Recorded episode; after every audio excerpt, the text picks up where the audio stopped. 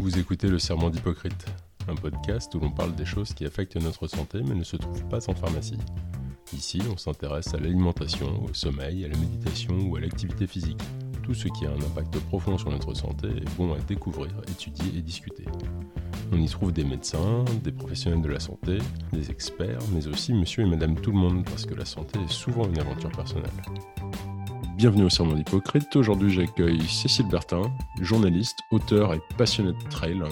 Euh, moi, je te qualifierais de ultra normal. Euh, et pourquoi? Parce que euh, bah, passionné de trail, oui, mais es surtout, tu as surtout un palmarès en fait de certaines des courses les, les plus dures dont j'ai jamais entendu parler.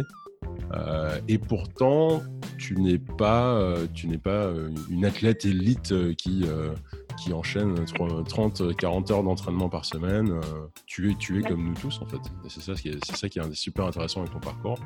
Euh, merci d'être venu sur l'émission. Non, bah merci de m'avoir invité pour pouvoir euh, témoigner et raconter un peu un parcours qui, je sais, surprend un peu quelquefois et, et qui a finalement, je pense, plus de logique qu'on ne le pense quand on prend un peu de recul pour analyser tout ça. Parce que euh, je suis venue avant euh, par la route, avant d'arriver sur le trail et l'ultra trail. Euh, donc j'ai commencé, je le dis toujours, hein, moi j'ai commencé par la parisienne, hein.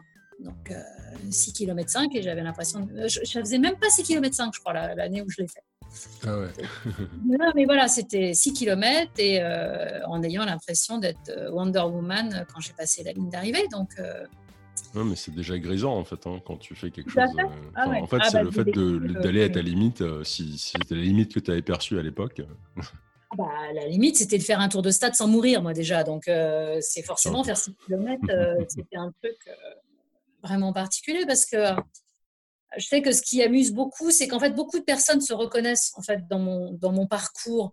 Euh, beaucoup de femmes, il faut quand même le, bien le dire, mais euh, pour avoir aujourd'hui pas mal discuté, j'ai aussi beaucoup d'hommes parce que, comme je le dis toujours, euh, oui, j'ai été la dernière au cross du collège, mais j'étais, il y avait un garçon aussi qui était juste devant moi, donc il y avait aussi un dernier, donc il y a aussi un traumatisé du cross, un garçon du collège et qui s'est traîné pendant certainement des années l'idée que bah, il n'était pas doué en sport. Donc, donc je, voilà, je pense que c'est un peu universel ce sentiment-là et et puis, bon, euh, j'ai euh, au fur et à mesure, voilà, il y a des choses qui font que euh, un jour tu te retrouves sur une ligne de départ. 6 km, ça me paraissait, c'était abstrait de toute façon. C'est-à-dire, ça ne veut rien dire. C'est à la rigueur, on m'aurait dit il va faire 6, il va faire 100, c'était tout aussi abstrait. Ouais, tu te dis juste que c'est loin, quoi voilà, exactement. C'était loin. Et en plus, comme euh, je n'ai pas du tout été élevée dans un univers sportif, j'avais une, c'était totalement euh, un, univers inconnu pour moi, mais vraiment. Hmm. Personne, on ne faisait pas de sport du tout, mais aucun. Donc quand je dis vraiment, je n'ai pas randonné en montagne tous les, mais voilà, tous les étés avec mes parents, avec un sac à dos, des choses. Jamais, rien. Hmm. Donc, euh, le, par contre, je pense, et ça, c'est quelque chose que euh, j'ai noté et qui, à mon avis, a beaucoup compté quand j'ai basculé dans l'ultra. Euh, le sport, entre guillemets, que j'ai pu faire, c'est de la danse classique. Mm-hmm. pas du tout au niveau pour aller à l'opéra. Hein. J'avais très vite compris que je ne serais pas non plus là une championne et que même petit rat, ce ne serait même pas pour moi. Donc, il n'y a jamais eu. Voilà. Mais ça reste une activité sportive où la douleur fait partie de la pratique. Il euh, faut avoir conscience que la danse classique, il n'y a, euh, a aucun plaisir, dans ce, à part le fait de faire quelque chose, voilà, d'aboutir à le geste parfait.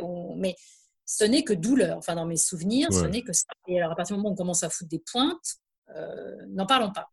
Donc, je pense que dans mon petit cerveau, c'est construit une association de l'acceptation de la douleur comme partie intégrante d'une pratique qui aurait pu être sportive. D'ailleurs, je, me permets de, je me permets d'intervenir là-dessus parce que ça, c'est un truc que je t'avais entendu dire du coup sur, euh, sur une autre émission. Et cette notion de douleur, et je, je, pense, je pense qu'il y a un, un commentaire que je voudrais faire là-dessus qui est assez important, qui est le fait que dans la course à pied, c'est-à-dire que quelqu'un qui va faire son footing tous les jours, Ça, tu peux. C'est un sport que tu peux pratiquer sans la moindre douleur. C'est-à-dire que tu peux, tu peux faire ton footing tous les jours. Par contre, quand on rentre dans l'ultra, et euh, ceux, ceux, qui ont déjà parlé euh, course à pied avec moi, par exemple, je pense l'auront compris, quand tu rentres dans les distances ultra, de toute manière, peu importe la perfection que tu puisses atteindre dans ta méthode, il y aura de la douleur. Tu, vas, parce que tu fais quelque chose que tu ne devrais pas être, tu ne devrais pas faire en fait. Exactement. C'est complètement con d'aller faire 100 km ou plus. Et donc c'est normal, ça fait mal. Le corps te dit, en fait, le corps te dit que c'est débile. Et donc effectivement l'ultra euh, qu'on mélange pas. Euh, qu'on mélange pas les choses. C'est-à-dire que quelqu'un pourrait faire euh, de, de, de, la course à pied ou même du marathon euh, alors sans, sans, pousser trop fort, mais on pourrait même aller jusqu'à faire du marathon sans la moindre douleur. En Moi, revanche, lorsque tu rentres dans l'ultra, mmh. c'est plus la même conversation. Moi, j'ai vécu des marathons sans douleur. Ouais. Vraiment. C'est-à-dire que. moi aussi. Hein. C'est parfaitement faisable. Voilà, tout à fait. J'ai vécu des marathons. D'abord parce que, évidemment, alors c'est pareil. Donc, comme je suis maîtrice et que je vise rien, quand tu pars sur l'idée que tu es préparé, que tu t'es entraîné et que tu cours un marathon dans l'esprit d'en profiter, d'être dans, une notion pas d'objectif de chrono, euh, enfin voilà, d'améliorer ton temps de 10 minutes où là forcément il va falloir que tu pousses ta machine et tu as un risque de douleur. Mais si tu vis euh, comme moi ça m'a été par exemple, enfin j'ai un souvenir très précis puisque justement c'est ça aussi qui a fait que j'ai basculé, on va dire, dans le monde de la course à pied euh, parce que j'ai donc commencé à courir uniquement dans l'idée d'aller courir le marathon de New York, point barre. Ouais et c'était New York. Et il se trouve que, bah, d'abord, j'y suis allée, oui, j'ai eu la chance. Et, et ce marathon-là, qui, aurait été, qui aurait dû être un aboutissement, en fait, je l'avais vraiment préparé sérieusement. C'est-à-dire que ça a mmh. été un des celui que j'ai vraiment le mieux préparé et tout. Ce n'était pas finalement mon premier. J'avais j'avais l'idée d'en faire un peu avant, des erreurs et tout donc que j'avais corrigé. Donc je suis arrivée sur ce marathon qui était l'objectif en gros, pas de ma vie sportive, mais presque, hyper bien préparé et je l'ai géré, mais comme dans une bulle. C'est-à-dire même après coup, c'était très drôle parce que euh, on, m'avait parlé euh, euh, des, faux plats dans Central Park, des machins, des trucs. Et je n'ai rien vu. Donc mmh vraiment, euh, après, oui, j'ai eu des courbatures, la douleur est arrivée après, mais pas pendant la course. C'est-à-dire que tout s'est bien. Donc, oui, c'est possible de courir un marathon sans douleur, sans truc. C'était, plouf, ça coulait. En mmh. ultra, ce n'est pas possible. Je, oh il y a, euh, forcément un moment où ça se passe mal. Voilà. il y a un moment, et donc là, c'est là que euh, va intervenir bah, le mental, puisque de toute façon, le corps te lâche. Donc, si le mmh. cerveau prend pas le relais à, ce, à cet instant T, c'est pas possible. Et moi, je dis souvent, j'ai cette expression qu'un ultra, il faut l'attaquer si on est solide sur ses pattes arrière. Et euh, parce que j'ai vécu, en fait, euh, j'ai eu des abandons, évidemment, comme tout le monde. Hein. Enfin, quand tu bascules dans l'ultra, ne jamais avoir d'abandon. Euh, en gros, on le dit, c'est tant que c'est comme quand tu es médecin, tant que tu n'as pas tué un patient, tu n'es pas encore médecin. Et quand tu n'as pas abandonné sur un ultra, tu n'es pas encore un vrai coureur d'ultra. Donc, hmm. Euh, je dois être un super bon coureur d'ultra, moi. Non, mais ça va venir, ça va venir. je dois être super bon, j'ai abandonné plein de fois. Oui, c'est ça. Non, mais il y a, y a, vraiment eu des abandons où je, je mm. le sais pertinemment, euh, c'est la tête qui n'était pas, qui était pas assez solide à mm. ce moment-là. Et je l'ai payé. Euh, je l'ai payé plein pot. Et j'ai eu des fois où j'ai rien lâché parce que la tête était solide. Je pense particulièrement à une expérience sur euh, Verbier-Saint-Bernard, euh, euh, où j'ai. Mmh.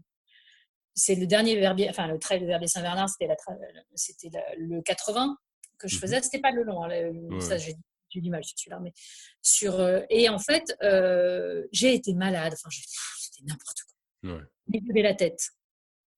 J'avais la tête et je savais que j'irais au bout. Enfin, mmh. c'était, j'en ai, voilà, j'ai un peu vomi hein, sur le parcours, on va dire, j'ai vraiment été mal. Physiquement, j'étais très mal parce que clairement, euh, j'ai été en contact derrière avec le dernier médecin qui m'est vu au dernier ravitaillement et qui en revenait pas de savoir que j'avais fini.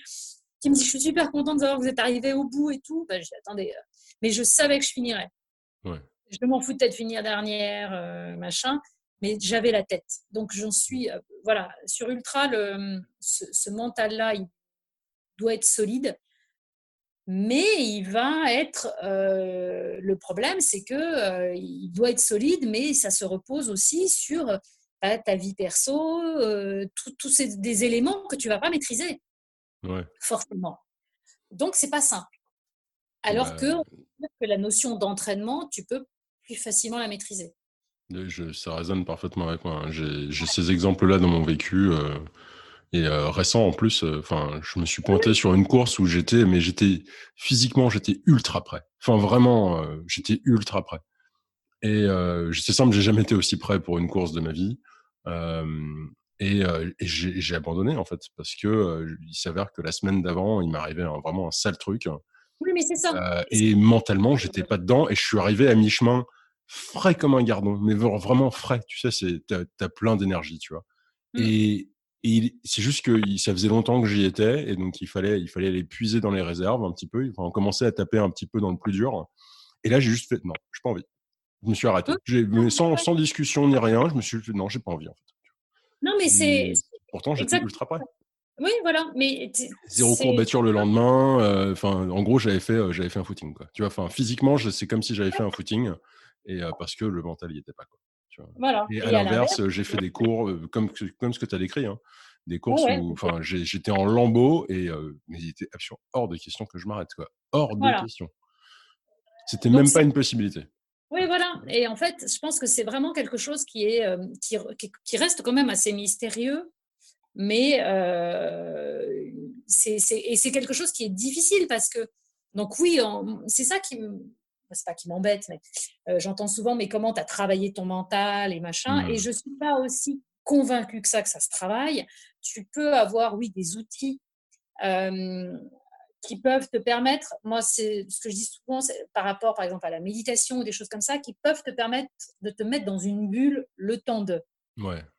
Le temps de t'isoler un peu de ce qui se passe autour de toi pour te reconcentrer et pour te faire passer un cap. Oui, mmh. Mais il y a un moment où ça ne pourra pas, c'est pas, c'est pas suffisant. Ça peut te permettre de passer un cap, mais pas, à ce, mais pas gravir une montagne. Ouais. Tu vois ce que je veux dire? C'est intéressant ce que tu dis d'ailleurs. Ça te passer une colline, mais ça te fera pas passer l'Everest. Ouais. Donc voilà. Donc euh, c'est vraiment, euh, et c'est, c'est ça qui est un, qui est ingrat dans ce sport.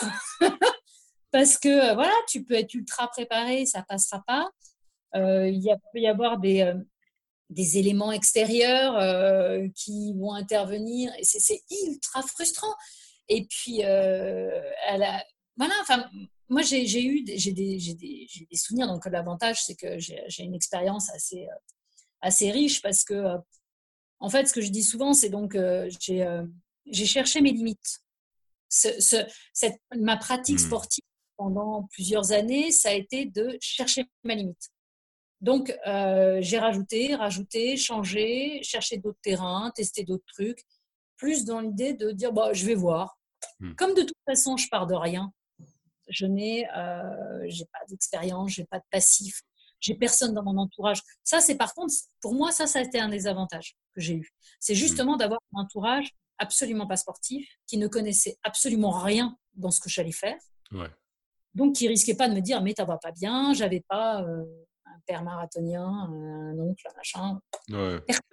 Donc quand je disais, euh, tiens, je pars faire 160 euh, bornes le tour du Mont Blanc, euh, t'es sûr? Mais à, quoi ça correspond? Quel effort ça représente? Il n'y avait pas. Enfin, tu vois ce que je veux dire? J'avais pas hmm. de, j'ai pas eu cette barrière que beaucoup ont euh, qu'on le veuille ou non. Enfin, quand c'est vrai que tu as mmh. un passif, que tu as euh, des, gens dans ton entourage, ça peut quelquefois te bloquer parce que tu t'es dit mince, tu te compares forcément. Mince, si euh, ma cousine n'a pas réussi à faire je sais pas trop quoi, est-ce que j'en suis capable? Bah, Moi, j'avais rien, bah, j'y allais. Oui, on t'aurait dit la même chose que tu disais, je me suis inscrite à la Parisienne ou je me suis inscrit à, l'Ultra Trail du Mont Blanc, c'est ça? Ah, mais de toute façon, d'abord parce que mmh. j'ai enchaîné Parisienne marathon en trois mois, en gros. Euh, moi, tout ce que j'ai entendu, et, euh, et, ça, je l'en remercie énormément parce que c'est aussi grâce à lui. Enfin, mon mari m'a juste dit, quand je lui ai dit, je vais courir le marathon de La Rochelle, si, si, ça va pas bien, bon, t'arrêtes. Mais à part ça, euh, voilà.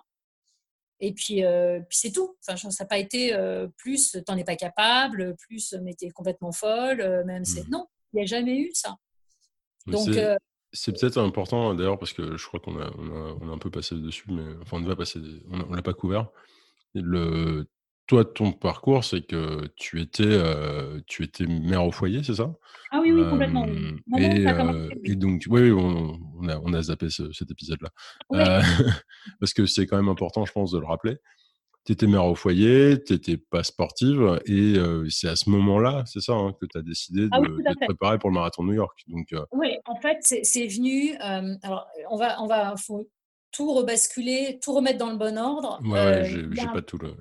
non, non, non, non, mais parce que tout le monde ne l'a pas, parce que en fait, moi, j'ai commencé à communiquer entre guillemets, c'est-à-dire à raconter mes histoires à partir de cette, du marathon de New York. Mais en fait, il y a un petit épisode avant Mmh euh, où, par un hasard dans mon monde professionnel, donc c'était dans mon travail, parce que je n'ai pas été que mère au foyer, moi j'ai travaillé aussi.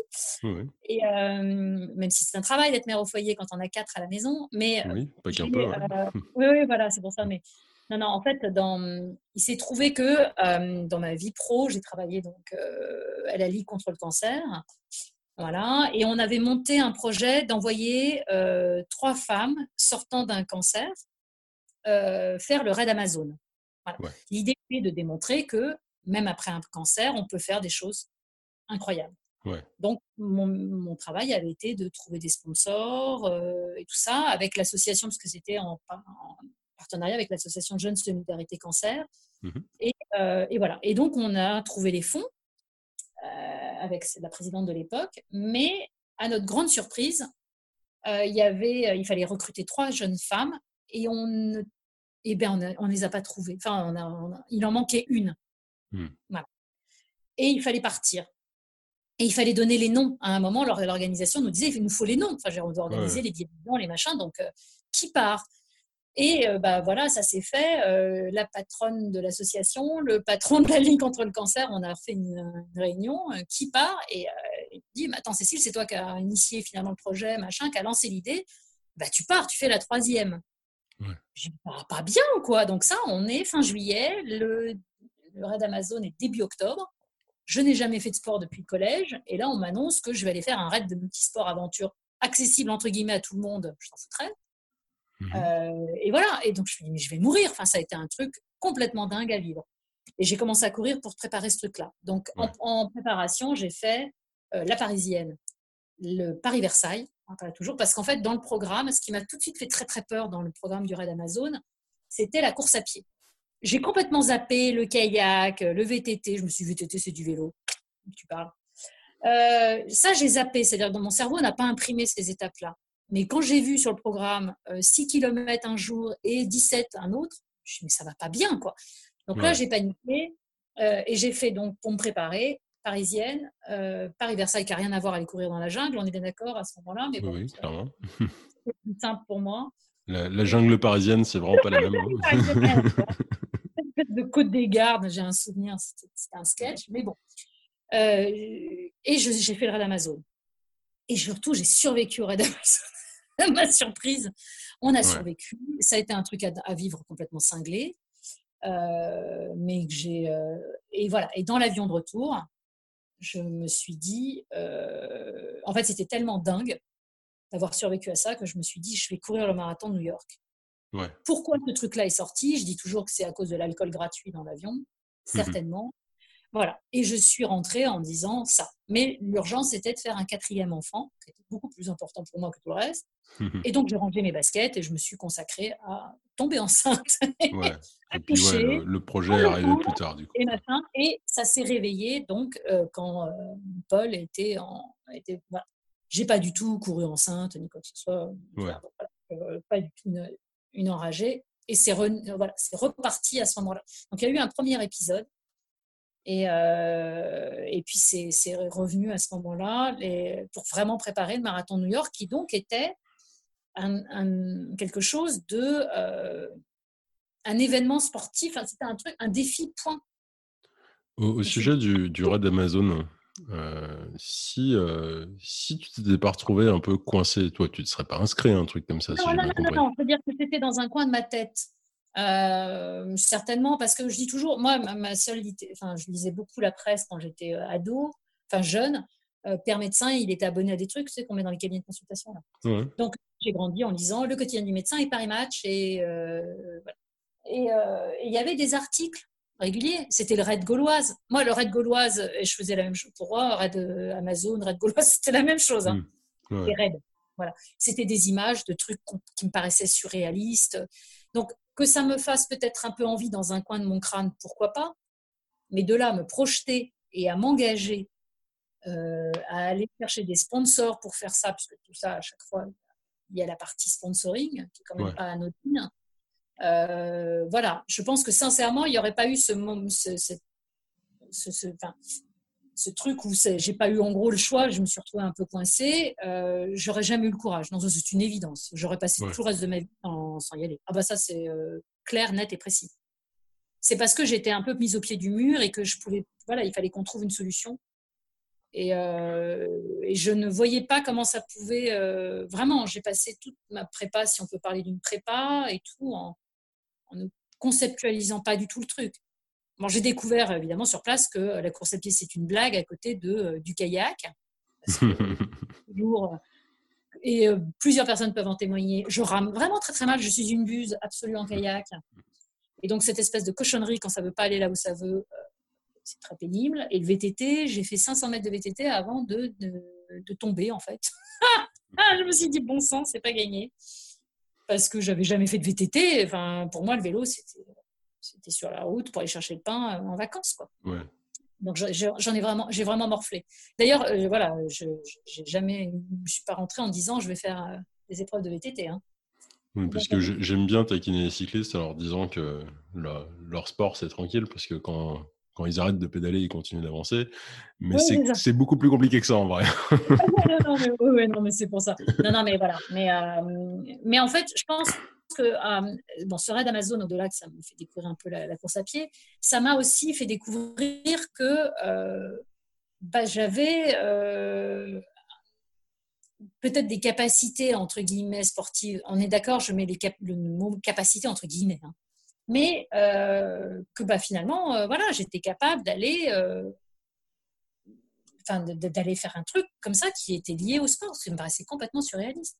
Et le marathon de New York, je pense que, bon, d'abord, c'est parce qu'il y avait le mot New York dedans et que j'adore la ville, donc c'était aussi un prétexte. C'est marrant, hein, mais j'ai pas du tout eu le kiff de me dire je vais aller courir le marathon de Paris. Hein. Ouais. Bon. il y avait clairement la notion de New York là-dedans, on va pas se mentir. Et puis, je pense que comme tout le monde, euh, ça reste un marathon dont on voit les images au 13h le dimanche, euh, tous les ans. Ans, le, journal télé français te, montre l'image du départ sur le pont. Ouais. Voilà. Donc, euh, mais vraiment, hein, enfin, il te montre les images. En deux secondes, on te dit qui a gagné, mais tu t'en fous complètement. Et donc, je pense que c'est ça, c'est des, je pense que j'ai des petites graines qui se sont plantées dans des coins, en fait, cerveau. Et puis, voilà, et en gros, j'ai arrosé, la graine a poussé.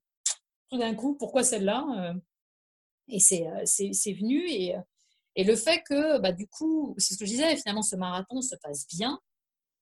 Donc, je me dis, mais en fait, tu es capable de courir un marathon sans mourir, sans trop souffrir. Euh, bon, bah, là, j'ai enclenché derrière. C'est-à-dire que ça a enclenché quelque chose qui n'était vraiment pas prévu, puisque dans ma tête, je rangeais mes baskets après le marathon de New York et je retournais à mon point de croix.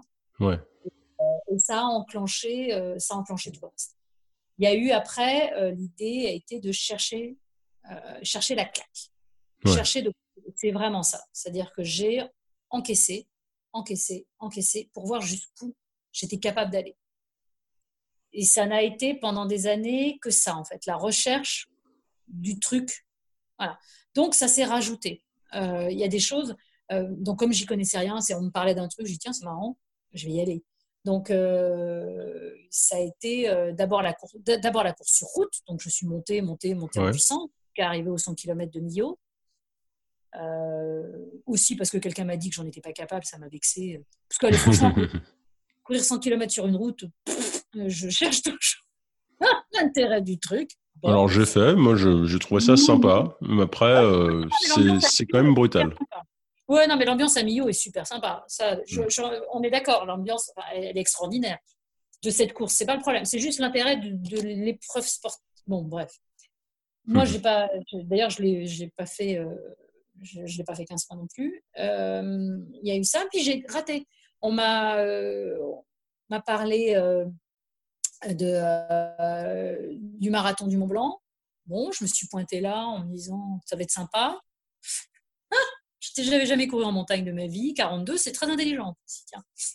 Mais, euh, Mais surtout, tu as dû te dire, euh, bah, c'est un marathon. Oui, ah bah, j'étais restée 42, moi. 42 hmm. montagnes, route et tout, je voyais absolument pas la différence. Tu peux euh, des chiffres, c'était abstrait, total. Hmm. Donc là, là tu as dû voir la différence, par contre. Ah bah là, oui, légèrement. Surtout qu'en plus, je l'ai préparé, enfin, je ne l'ai pas préparé en montagne, puisque d'abord, je j'habite pas en montagne. Et comme cette notion de dénivelé n'était totalement abstraite dans mon cerveau, je voyais pas, voilà.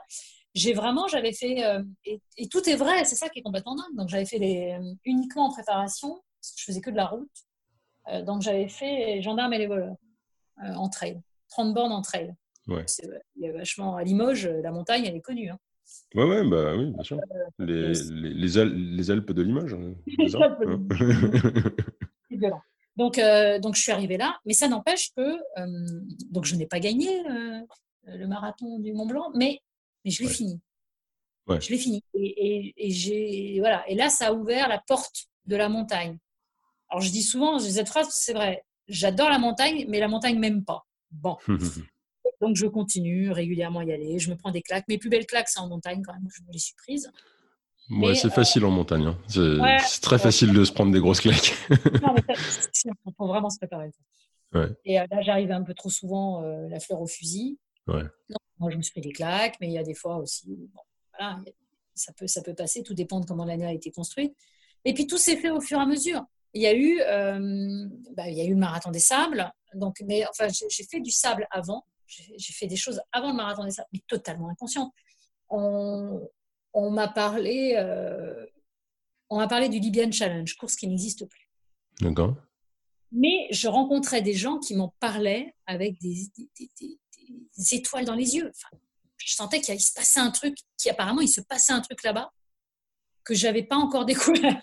je me suis inscrite au Libyan Challenge, que je n'ai jamais pu faire puisque donc les deux dernières éditions où je me suis inscrite ont été annulées pour cause de euh, premier euh, fin des visas, enfin Kadhafi faisait, avait bloqué les frontières et la fois suivante, bah, il y avait la guerre. Ouais. pas y aller. Mais ça n'empêche que du coup, je me suis retrouvée dépitée et je me suis inscrite, euh, tout aussi pas préparée, euh, sur un truc en Algérie, 200 euh, bornes, non-stop, n'importe quoi. Mais j'en ai bavé. Et là, par contre, ce truc-là m'a fait découvrir l'acceptation de la douleur. C'est-à-dire que mmh. c'est sur ce truc-là où j'ai vraiment repoussé les limites que j'ai commencé à repousser les limites d'acceptation de la douleur, où j'ai aussi découvert que c'était cyclique, la douleur, sur ultra. Quand tu es réellement blessé, on est bien d'accord. Euh, quand tu t'es pété un tendon, euh, tu t'es pété un tendon, ça va Oui, là c'est, là c'est fini, ça s'arrête. Oui, effectivement. On parle de, de cette, cette douleur liée à l'effort physique hmm. qui est cyclique, réellement. Donc on le sait tous, quand on en a fait, ce côté où on a mal euh, pendant 20 bornes et puis tout d'un coup on se met à recourir euh, comme, un, comme un lapin pendant 10 bornes. Tu sais pas d'où ça vient, tu sais pas pourquoi. Oui, alors tu es persuadé que tu étais sur le point de perdre une jambe il y a 10 minutes. Hein. Exactement. Donc ça, c'est là que je l'ai découvert.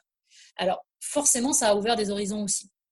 De nouveau, parce que là, je me suis dit, ah, donc si c'est cyclique, donc tu peux commencer à aller gratter là-dessus. Et puis, bah, il y a eu le marathon des sables où là, j'ai découvert que j'étais à l'aise dans le désert. Et ça, c'est euh, injuste, complètement, pour beaucoup de gens. Parce que euh, très bien supporter les grosses chaleurs, là, je reste convaincue qu'il y, a, euh, il y a quelque chose qui est lié, pas à tes gènes, mais presque, c'est ta physiologie. Et c'est ingrat, mais c'est une réalité. J'ai des copains qui sont des excellents coureurs, qui ont essayé, mais qui se cognent et qui ne peuvent pas courir et qui ne supportent pas au-delà de 30 degrés. Ouais. Et c'est d'une injustice totale, mais c'est comme ça. Et là, moi, par contre, c'est vrai que j'ai découvert que ça passait très bien. C'est-à-dire que vraiment, euh, je pose ma veste quand il fait 35. Donc, euh, Et ça, euh, bon, j'y peux rien. Il y a eu, euh, j'y peux vraiment rien. J'ai fait partie de pas mal d'études cliniques puisque c'est un truc qui m'intéresse pas mal. j'ai donc participé à des études cliniques menées sur des ultras. Et j'ai eu la confirmation donc, sur la course que j'ai faite en Atacama, qui a été l'endroit où on a eu les chaleurs les plus élevées, puisqu'on a eu 52 au sol. Ça fait très chaud. Ouais, ah oui, c'est beaucoup ça. C'est euh, les zones de corps que j'avais laissées exposer ont été brûlées au second degré. Donc quand je dis que j'ai eu chaud, j'ai eu chaud. C'est-à-dire que je me suis retrouvée au pire moment sur le salar. Euh, bon, hein. j'ai toujours la peau abîmée. J'ai des marques. Donc ça donne une idée du truc. Et il y avait une étude clinique sur la déshydratation qui était menée. Donc on nous prenait euh, voilà, prélèvement sanguin, euh, analyse d'urine tous les jours, à chaque fin d'étape. D'accord. Très pénible d'ailleurs, parce que ça, voilà. Elle va faire pipi dans un pot euh, après avoir passé 50 bandes en plein cagnard, euh, c'est compliqué. Mais, et en fait, donc, sur les 25 personnes de l'étude, je suis celle qui avait les meilleurs chiffres en fait. Donc ils m'ont dit c'est hallucinant. Ils voulaient démontrer, en plus j'ai carburé qu'à l'eau, c'est-à-dire j'avais j'ai pas pris de boisson, euh, j'ai pas de trucs isotoniques ou de choses comme ça. J'ai vraiment carburé qu'à l'eau, pas de pastille de sel. Et, euh, et, donc voilà, donc les chiffres ont été là pour prouver que j'avais des reins qui ont très bien fonctionné. Hmm. Mais ça, tu ne peux pas entraîner tes reins. Enfin, à un moment, il faut arrêter. Quoi. Donc, bah, en, théorie, oui, mais bon, euh, c'est je pense, hein, quand même. Voilà, donc euh, c'est, voilà, donc ça, c'est des choses que j'ai découvert. Je me suis découvert des facilités entre guillemets dans, dans, les déserts, dans les très grosses chaleurs. Euh, et ça, ça m'a, c'est ce qui a fait la différence sur le jungle marathon aussi. Donc, qui finalement euh, est une course où l'appareil, grosse chaleur humide, c'est dur de courir avec des grosses chaleurs humides. Non, c'est vraiment très très dur. C'est étouffant en fait. Oui, voilà, ça t'étouffe complètement. Et, euh, et, voilà. Donc ça, c'est des choses où, voilà, je suis allée à droite, à gauche. Euh, assez bizarrement, justement, j'ai fait, donc j'ai poussé, j'ai rallongé les distances. voilà, j'ai rallongé les distances au fur et à mesure. j'ai découvert ce qui n'était pas pour moi aussi. Donc je me suis prise des claques. Et je sais ce qui n'est pas pour moi. Donc et tant, bon, voilà, tant mieux. C'est-à-dire qu'en gros, le tort des géants, les 300 km en montagne, c'est pas pour moi. Ouais, mais c'est intéressant parce que le, en fait, euh, les barrières, assez souvent, tu sais, on se, je pense que les gens se mettent des barrières mentales. Donc, si tu leur dis, euh, faut aller courir 10 km, 20 km, 100 km, 160, peu importe. On va leur donner un chiffre et ils vont dire, ah non, ça c'est trop. Et, oui, et le truc, c'est que bah, c'est peut-être pas trop, en fait. C'est bah, peut-être peut-être que c'est trop et peut-être que c'est pas trop. Mais le truc, c'est enfin, tu peux te préparer pour ces choses-là. Et souvent, les gens s'attachent aux distances. Euh, dans la course à pied, ils sont là, ouais, tant de kilomètres, c'est beaucoup trop. Et moi, j'ai tendance à dire, c'est pas les kilomètres, en fait. Il faut vraiment réfléchir à combien de temps tu vas passer dessus, en fait. C'est oui, plus pertinent. Bien sûr, il y a le temps. Et puis, euh, et puis voilà, comme je dis, le problème, c'est que euh, surtout l'ultra, je pense. Euh, l'ultra va, va nécessiter plein de qualités qui ne sont pas forcément non plus liées au sport pur, tu vois, au physique. Hmm. Et ça, tant que tu n'es pas allé les chercher, tu n'en sais rien. Moi, je dis souvent, ne serait-ce que ça. on reprend le marathon des sables parce que ça parle à tout le monde et que tout le monde voit. Puis c'est connu, quoi. C'est connu. c'est quoi C'est six, six, jours, c'est ça le... Euh, à peu près de, combien de kilomètres? 250 alors, en, euh, fait, alors en fait, le marathon des sables fait, euh, sur le papier, fait 250. En fait, fait 235 parce que les 15 derniers kilomètres ne sont pas chronométrés. D'accord. C'est une étape charities. Donc, donc, moi, je compte les kilomètres où je suis chronométrée.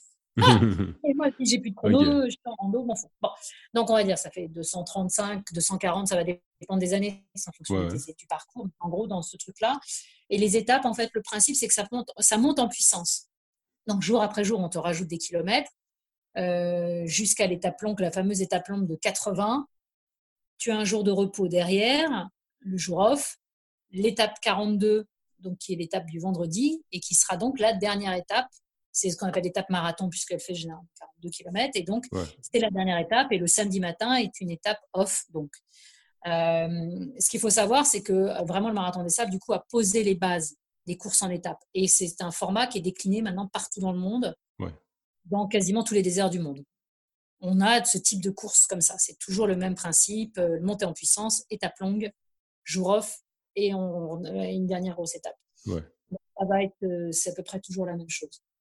Et, mais la particularité surtout, c'est donc aussi la gestion de l'autonomie alimentaire, puisque donc dans ton sac, tu te trimbales ta bouffe, de quoi dormir, donc duvet, tapis, ouais et machin. Donc c'est aussi ça qui fait la particularité, plus la quantité de flotte qui est quand même par la force des choses un peu importante, puisque tu n'as pas le droit normalement de quitter le ravitaillement sans un litre 5. Enfin, c'était le cas de mon, à mon époque, mais je ne vois pas pourquoi ça aurait changé.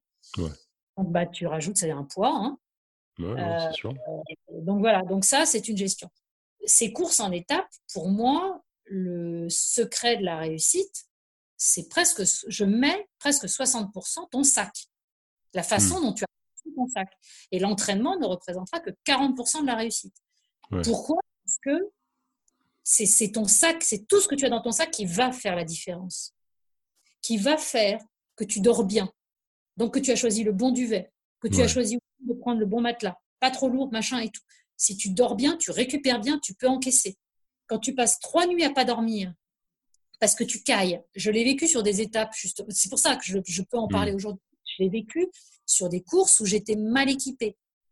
Et donc, j'ai pas dormi. Donc, forcément, quand tu tapes le quatrième jour, genre l'étape longue 80, que tu n'as pas dormi depuis quatre nuits, que tu t'es caillé, que tu es fatigué, épuisé physiquement, moralement, euh, bah, tu vas à la casse.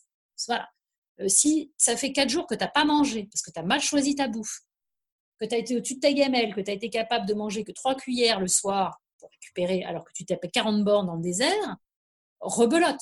Je l'ai vécu, en fait, c'est comme ça, je l'ai mmh. compris parce que euh, ma première course en étape, ça a été la Transac, course qui donc n'existe plus, où je me suis pointée avec un sac beaucoup trop lourd, beaucoup trop de trucs, enfin, j'étais une catastrophe, j'étais une catastrophe ambulante sur cette course. Donc, sur le papier, j'avais fait énormément d'erreurs. J'avais un sac qui était beaucoup trop lourd. C'était une évidence. Seulement, j'ai vu abandonner le premier, celui qui aurait dû gagner la course, parce que lui avait un un sac trop léger et il n'avait plus rien à bouffer. Hmm. Parce que finalement, il avait sous-estimé sa quantité, son besoin calorique. Et en gros, au troisième jour, je ne sais plus si c'était troisième ou quatrième, mais il avait mangé tout ce qu'il y avait dans son sac. Donc, il a été disqualifié. Voilà. Donc, c'est là que j'ai compris que bah, cette partie-là, tu vois, elle compte. Et donc, mon j'ai accès là-dessus. Je me suis dit, bon, à hmm. défaut, très physiquement, d'avoir le physique, ma grande, au moins tu vas faire ce qu'il faut. Donc je me suis, j'ai au maximum, euh, voilà, et cherché, plutôt fait des recherches sur ces trucs-là pour pouvoir assurer euh, le jour J. Donc c'est des courses où en fait tous ces critères-là vont jouer. Euh, donc c'est des, des, qualités d'organisation, c'est des qualités de, de, de, recherche, de trucs qui ne sont pas forcément liés à l'effort sportif. Tu vois ce que je veux dire? Ouais, ouais. On le oui, c'est ça. Tu as beaucoup, beaucoup de facteurs en fait qui sont qui sont pas du tout de l'ordre de ta forme physique. Et d'ailleurs, ça, me fait penser, j'écoutais, j'écoutais un podcast avec, avec un, un, mec qui fait des, qui fait des records sur des, sur des, des, des, trails. Enfin, c'est, il fait des meilleurs temps sur des parcours aux États-Unis et il expliquait que, en fait, quand il visait son sac, il parlait beaucoup de, il parlait de matériel. Et le plus important pour lui, par exemple, c'était euh, il avait un matelas qu'il prenait qui n'était pas son matelas le plus léger. Il dit il est un peu plus lourd que l'autre, mais avec celui-là, je dors mieux. Et, bah et, il disait parce que je dors mieux sur ces parce que c'est des efforts de euh, X nombre de jours. Euh, il dit parce que je dors mieux avec celui-là, bah, je suis prêt à prendre ces grammes en plus parce que du coup, je récupère mieux. Et enfin, c'est que c'est toute cette gestion en fait. Voilà, exactement. À, aller chercher l'économie au poids, c'est mmh forcément toujours une solution. Ouais, c'est une bonne idée, mais parfois, faut pas. Voilà. Euh, pareil, les plats, il y a eu, on a souvent la discussion, mais moi, les plats lyophilisés, par exemple, euh, je le dis souvent, mais les gens disent ah bon bah parce que ça reste un budget. Et quand tu vois euh, ton plat, tu en vois certains qui sont à 9 euros, bon, alors que hein, les autres, les plus connus, on presque on va dire, sont à 6,50 euros. Donc tu te dis bon, je pense 6,50 euros, j'en ai déjà mis assez, tu vois, sur, mmh. ce Mais c'est pas bon. Ils sont pas forcément très très bons. Donc voilà, euh, tu peux te retrouver à manger un truc qui est vraiment pas bon, ce qui fait que tu le manges mal, tu ne manges pas, bref. Et donc moi je, je, préfère, je dis toujours, c'est quoi la différence? C'est-à-dire que tu chipotes pour finalement un budget de 20 euros pour ta semaine. Quand tu vois le budget que représente déjà le marathon des sables, est-ce que tu es réellement à 20 euros près? Réfléchis. Ouais, j'ai pas, les, pas les chiffres pour le marathon des sables, mais je connais le prix de bah, certaines courses dans le même truc, dans le ah, même bah, genre. Euh, enfin, c'est en milliers d'euros que ça se compte. Hein. oui, on est. Euh, c'est-à-dire que quand si le marathon des sables est ta première course en étape, donc il faut que tu achètes tout, duvet, euh, sac à dos et tout, tu es difficilement en dessous de 5000 euros. Enfin, es entre 4005 et 5000. Hmm. Le budget entre l'inscription, tous les, tous les faux frais que tu vas rajouter. Allez, on va dire 4005. Est-ce que tu es réellement, quand tu as mis 4500 euros dans une course, à 20 euros hmm. Je ne suis pas sûre.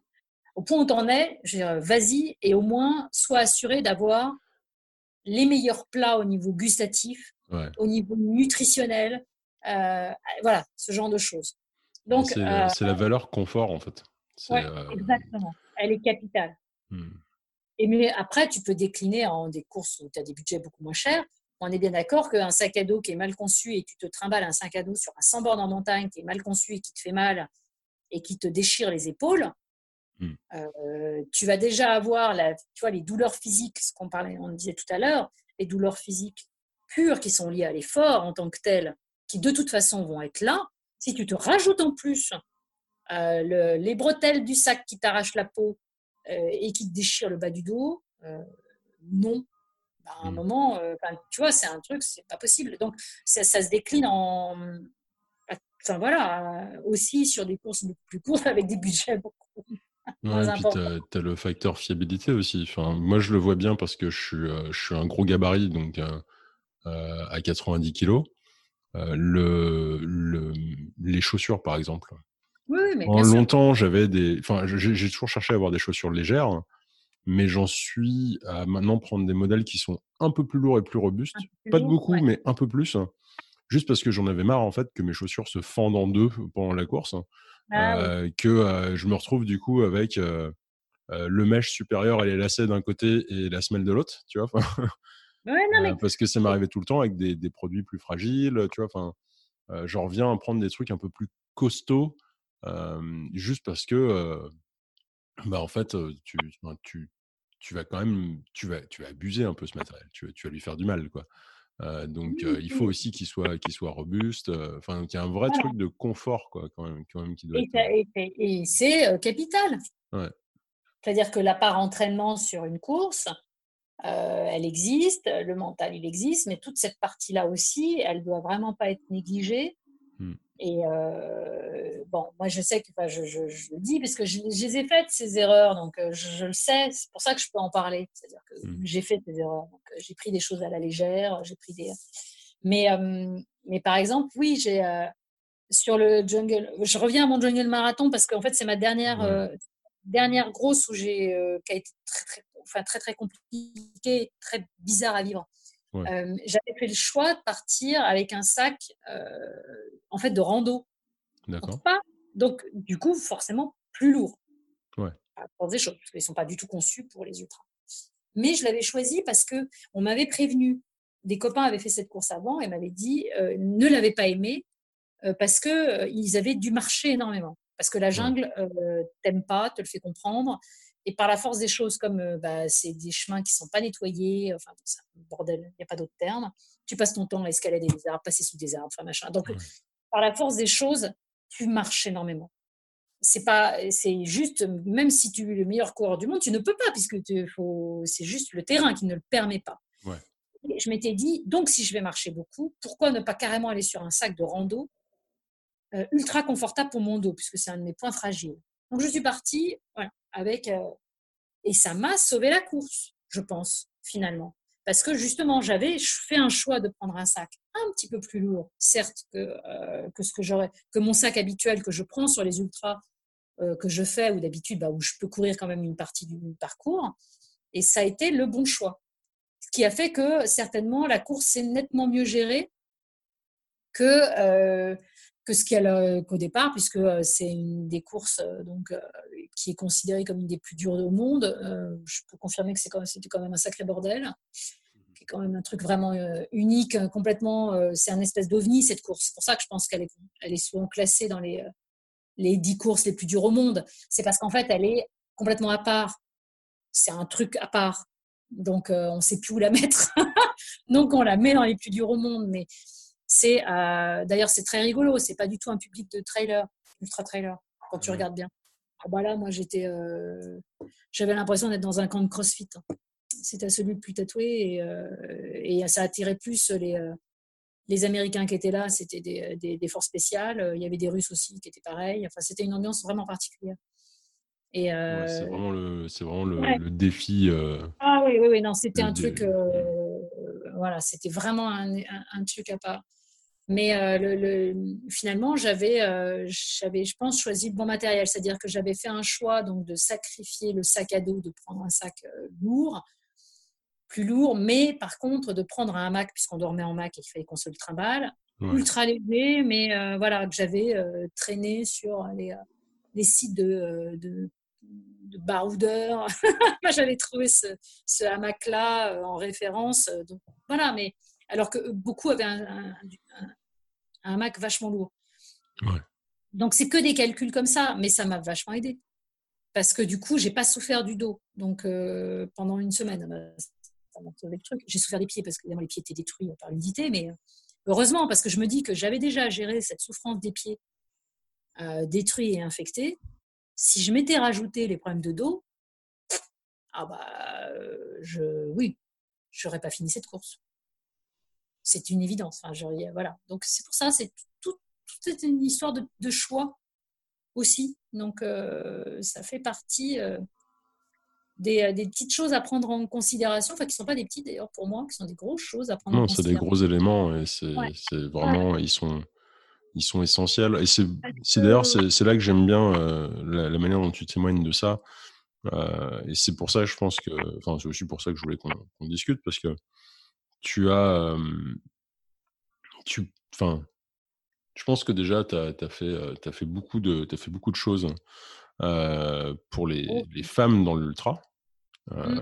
Parce que tu, la manière dont tu racontes en fait ce que tu as vécu, tu expliques en fait que justement c'est ce sport qui paraît complètement, enfin, complètement barge et qui l'est hein, d'ailleurs. Je ne vais pas dire le contraire, mais ce sport en fait finalement il est, c'est pas un truc de, il s'agit pas d'être une bête physique.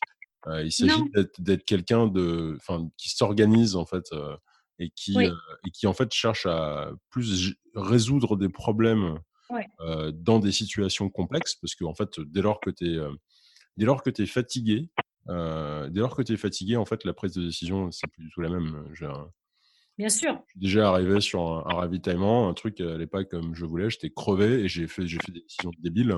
Alors que si j'avais été frais, euh, les, décisions étaient évidentes. Quoi. Mais, bien, mais tout à fait. Ah bon, oui, ça, bien d'accord. Donc, euh, mais, euh, mais du coup, ouais, c'est le fait que tu, tu, parles beaucoup, en tout cas, de, de, de, de ce sport de cette manière-là. Et, et, je pense que c'est important que les, les, les femmes qui, qui s'intéressent en fait au trail, à la course à pied ou juste au sport en règle générale, parce que l'ultra, ça existe sous beaucoup de formats. Hein, euh, mais euh, qu'elles comprennent en fait que c'est des sports de plus de gestion finalement. Exactement. Mais et d'ailleurs, euh, bah, après c'est justement c'est ce qu'on dit. Et, bon, j'aime pas toujours trop qu'on sépare, enfin qu'on sépare trop les hommes et les femmes. Voilà, c'est ce que je dis. C'est-à-dire mmh. qu'il y a une chose qui me gêne là-dessus, c'est qu'on dit d'abord, enfin c'est pas que ça me gêne, on dit que donc la, la femme est faite physiologiquement pour l'ultra. Bon, c'est une réalité, qu'on le veuille ou non, le taux de masse graisseuse, il est, euh, c'est une réalité. on en sait quelque chose. Euh, on est physiologiquement fait, donc par la force des choses, les femmes vont euh, taper dans le gras plus longtemps qu'un homme, avant qu'on commence à taper dans le muscle. Donc, physiologiquement, on est plus faite pour faire du long. après, il y a la grande théorie du mental où, pour caricaturer et simplifier, on dit que de toute façon, comme on est physiologiquement et mentalement prête à supporter euh, l'accouchement avant que la péridurale arrive. Donc, on est forcément faite pour encaisser tout, euh, n'importe quelle douleur. Ça, je, sincèrement, là pour le coup, et je suis une femme et j'ai accouché quatre fois en péridurale, mais j'ai quand même des doutes. Je reste absolument convaincue que euh, des hommes oui, pareil, je suis assez sceptique. capables voilà, d'enquêter un niveau de douleur Euh, il y a des hommes qui sont des chochottes, comme il y a des femmes qui sont des chochottes. C'est ça, en fait. C'est surtout ça. c'est que ça dépend des gens, en fait, plus que. Il y a un moment, il faut arrêter de, vouloir absolument euh, séparer les sexes à ce niveau-là. Hmm. Euh, je suis absolument convaincue que j'ai des camarades masculins qui ont une capacité d'encaisser des douleurs. Tout à fait au niveau des femmes, la question ne se pose pas. Voilà. Donc à un moment, ça s'arrête quand même, je pense. Mais, euh, mais par contre, oui, cette espèce de gestion qu'on peut avoir, nous les femmes, très souvent, euh, de se dire, bon, euh, il y en a pour longtemps, on va y aller doucement. Et la théorie du lièvre et de la tortue, elle est quand même réaliste, parce que ma théorie à moi, c'est celle, ce que je dis toujours, c'est celle du ramassage scolaire, parce que sur les étapes longues, c'est là, c'est le plus caractéristique. Euh, moi, sur les classements de course, alors à mon niveau, hein, on est d'accord, hein, pas podium, mais euh, quand on regarde dans la masse, euh, je, dans les classements, c'est à l'étape longue que je fais la différence. C'est-à-dire que c'est là que je me mets en moteur et hop, je ramasse. Et c'est là que je grappille dans le, dans le classement, en fait, que je remonte, je remonte, je remonte. Les copains disent toujours c'est con parce que on rajoutait encore trois jours et tu étais sur le podium à force. Il y a, y, a, y a une gestion, c'est-à-dire que j'ai su aussi me mettre euh, me protéger sur les premiers jours, ne pas voilà, chercher à euh, trop en faire pour pouvoir en garder sous le pied, très clairement. Et sur les courses en étapes, c'est typique. Je l'ai eu, je crois que le plus caractéristique, parce que là, ça a été volontaire dans ma part, c'était le Grand Tout Grand, donc une course dans le Grand Canyon, qui est une petite merveille au demeurant, et qui est donc de 150, même principe que Marathon des Sables on était, euh, on était beaucoup de femmes parce que donc euh, aux États-Unis, il y a beaucoup plus de femmes sur ultra. Ouais. Donc, euh, vraiment, il n'y a aucun doute. Dès qu'on commence à aller à l'étranger, on se rend compte, hein, y a, les barrières sont quand même aussi, on pourra en parler, mais assez françaises aussi. Donc hmm. là, on était, j'étais pas du tout comme ça peut m'arriver, que les copains se moquent en disant tu fais podium parce que vous êtes trois au départ et que tu finis. là, c'était pas du tout le cas. Mais, euh, mais j'avais beaucoup de jeunes femmes. Il y, avait il y avait un gros groupe de Canadiennes, je me souviens. Et, et je me suis dit, le premier jour, je les ai vues partir. Et euh, je sentais qu'elles n'avaient pas l'expérience du tout. C'était clairement pas un défi. Mais elles étaient nettement meilleures que moi au niveau course à pied. la question, Mais il n'y avait pas la gestion. je me suis dit, je vais les bouffer. Je vais te bouffer tout le monde à l'étape longue. Et c'est exactement ce qui s'est passé. C'est-à-dire qu'à l'étape longue, je les ai ramassées à chaque ravitaillement, ravito après ravito elles étaient là, il y avait des petits groupes de filles au fur et à mesure, et je grimpais, grimpais. Elles n'ont elles ont pas du tout abandonné, hein, on est d'accord. Je parle uniquement placement, elles ont fini. Hein. Elles avaient un mental, euh, elles, ont terminé la course. Mais je te les ai bouffées, les tableaux. et, elles me voyaient passer en disant Mais qu'est-ce qu'elle nous fait, la vieille, avec son sac là? Et euh, clac, clac, clac, clac, clac. Et je te les ai remontées. Et euh, les tapes longues, j'ai vraiment, c'est là que j'ai le mieux géré. Et ça, c'est typique. Mmh. Il y a une explication, euh, on va dire, euh, un peu basique, mais euh, de, du fonctionnement derrière ça. C'est-à-dire que, en fait, plus ton effort est intense, plus tu as besoin de temps de récupération. Eh et, donc, si tu gardes ton effort bas, et ben, du coup, tu as besoin de très peu de récupération, beaucoup moins en tout cas. et, et, ça augmente de manière exponentielle. C'est-à-dire que vraiment, le fait de, de, de lever le pied, tant que tu es dans les clous en termes de en termes de barrière horaire et compagnie, euh, ça peut vraiment te servir euh, justement sur, sur la distance. Et je, il y a un, un, coureur que je cite de temps en temps qui est euh, américain d'ailleurs, du coup, c'est aussi pour ça que j'y pense, hein, qui, est, qui est un peu connu pour ça. C'est un mec qui s'appelle Jeff Browning, qui est, oui, du coup, je connais Jeff. Qui est qui régulièrement, donc il a, je crois, 48 ou 49 ans, et il fait régulièrement des, des, top 10 et des, des podiums sur quelques-unes des courses les plus compétitives du monde. et il, a, il est très connu pour démarrer en fait en 15e, 20e place et de rester super constant pendant la course. Et, et passer la moitié, il commence à, rattraper les gens en fait. Ouais, c'est ça. Bah, parce qu'il reste ultra régulier et il, il, il, garde un rythme plus cool sur le début pendant que les autres sont en train d'y aller comme des tarés. Euh, alors, ça marche pas tout le temps, mais ça marche souvent. Parce oui, que, bon, tout à fait. justement, c'est marrant que tu le cites parce qu'il se trouve que j'ai eu la chance de le rencontrer et de, sur une course où en fait on a été plusieurs jours en Patagonie. Et il était dans un groupe de, coureurs et du coup on a, on, a, on a, pas mal discuté, on a évoqué parce que finalement on était un peu les vieux tous les deux. on était les deux plus de 45 ans du groupe de coureurs étrangers à être présents et donc on avait, on avait un peu discuté de ça. Et, et oui, il a cette gestion-là aussi et je pense que voilà, il faut pas. Moi, le nombre de fois où je vais être dans le dernier tiers pendant, voilà, au départ, pendant le début de la course, et puis au fur et à mesure, je remonte. Quoi. Mmh. Les courses dans le désert, dans les non-stop, c'est un grand classique. Comme en plus, il se trouve que j'ai pas besoin de, beaucoup de sommeil, enfin, je dors pas, donc j'arrive pas à dormir. Dans l'absolu, j'aimerais bien, hein, mais Donc, donc, du coup, bah voilà, tu as ceux, c'est ce que tu disais, qui ont besoin d'un temps de récup, qui, comme ils ont trop poussé la machine, qui vont finir par s'arrêter. C'est valable sur les non-stop dans le désert où tu as la possibilité de dormir et tout, et qui donc vont aller dormir une heure, deux heures. Ouais, mais pendant ce temps-là, moi, je, je reste sur le terrain. Quoi. Mmh. je grappille. Moi, ces deux heures-là, même si je les ai marchées, à bah, 6 et demi, je te leur ai mis 12 bornes dans l'œil. Ouais. Puis, ils rattrapent plus avec 12 bornes, en fait. Bah ouais, faut les faire après. ouais, en fait, tu les rattraperas pas. Donc, euh, donc, c'est des choses comme ça, ouais. Et, euh, et ça, tu découvres ça au fur et à mesure. C'est ça qui, je trouve, qui moi m'a passionné en fait aussi dans mon sport, euh, dans cette, dans ma pratique, c'était la découverte, c'est la recherche de, de, de, façon de gérer, de, de, tester, de voir. Je suis hyper curieuse en fait. Je crois que c'est ça plus ma particularité. C'est que je suis curieuse, donc j'essaye. Je vois. j'essaie, puis, puis. Il y a des fois ça passe pas, il y a des fois où ça m'intéresse finalement pas. Mais, euh, mais je, pense qu'il faut, euh, il faut aller chercher et puis euh, et on se découvre finalement, c'est ça, des capacités qui sont quelquefois totalement insoupçonnées. Et j'ai voilà, j'ai pas mal d'amis qui ne se seraient jamais que je suis depuis des années et j'ai des, filles qui vraiment on dit que bah, en fait, le fait que je sois justement ultra normale euh, les a encouragées à, elles-mêmes aller explorer. Et j'ai des copines aujourd'hui qui, euh, qui sont nettement meilleures que moi, enfin, dire qui sont mmh. qui m'ont finalement qui, se sont dit je peux y aller parce qu'elles y arrivent, qui se sont révélées être euh, super fortes et tout, enfin qui ont fait des choses absolument incroyables mmh. depuis quoi.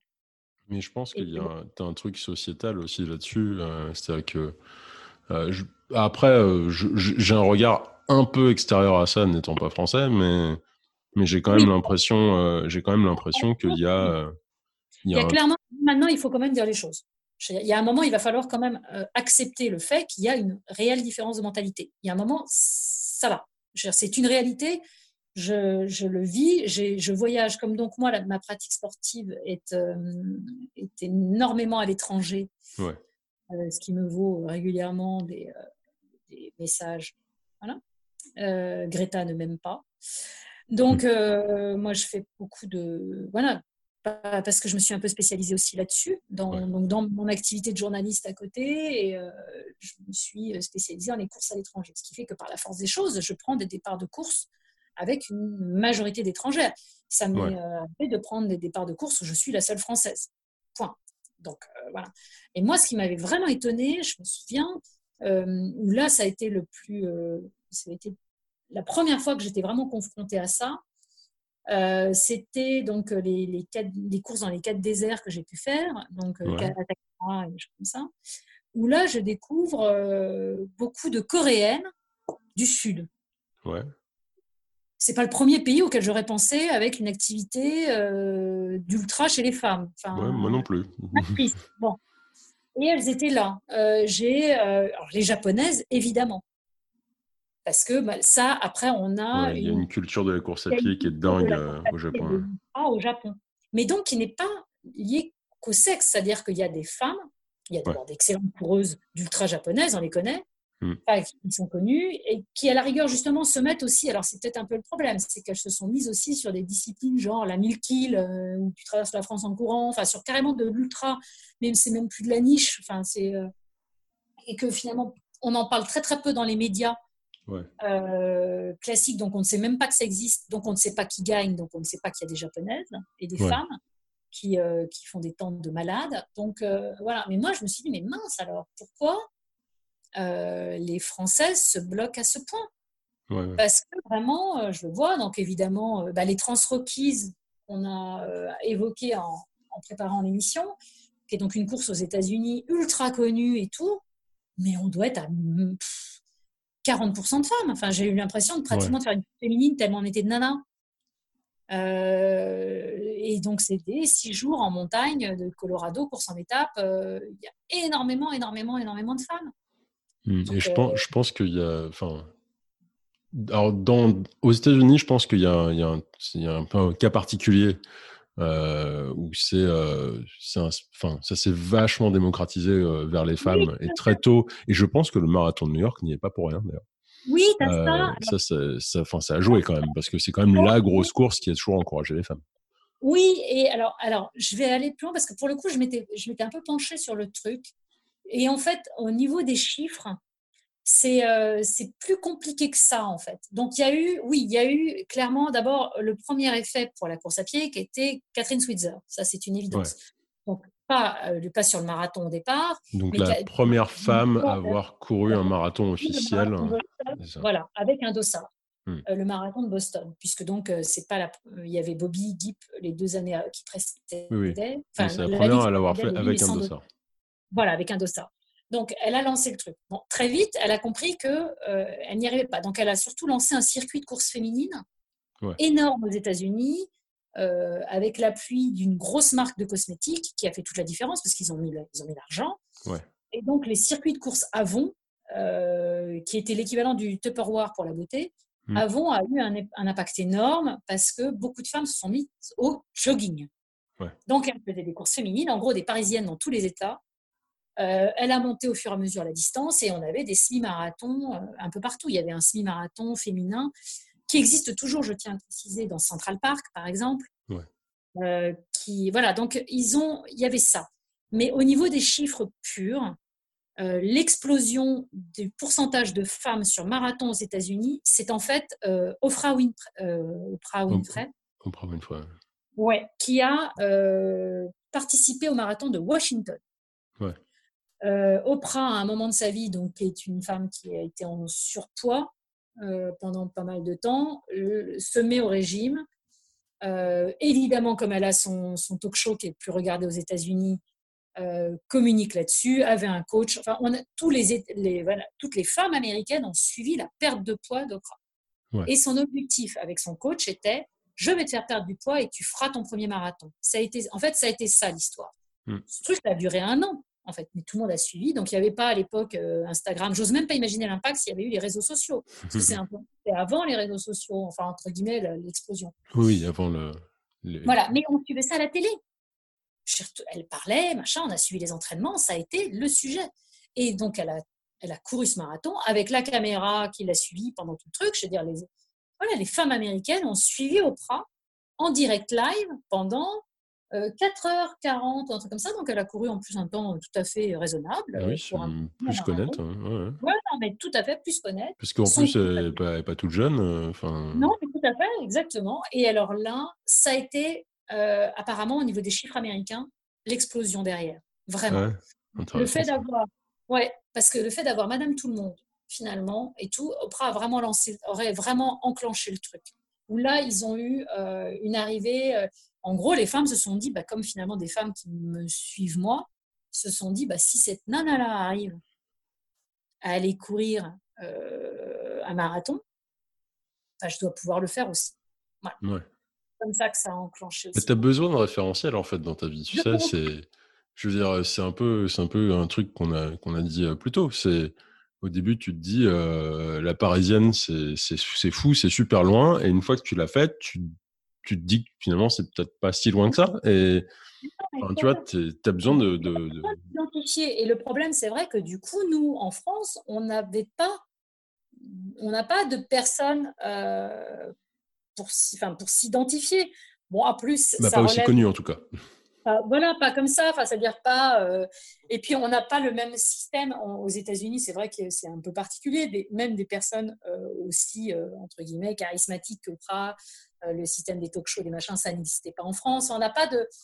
Ouais. Euh, il ne pas que ce soit forcément quelqu'un de la télé, mais je veux dire, il n'y a pas ce, forcément ce, côté où euh, il y a des leaders d'opinion à ce point aussi fort et aussi euh, important.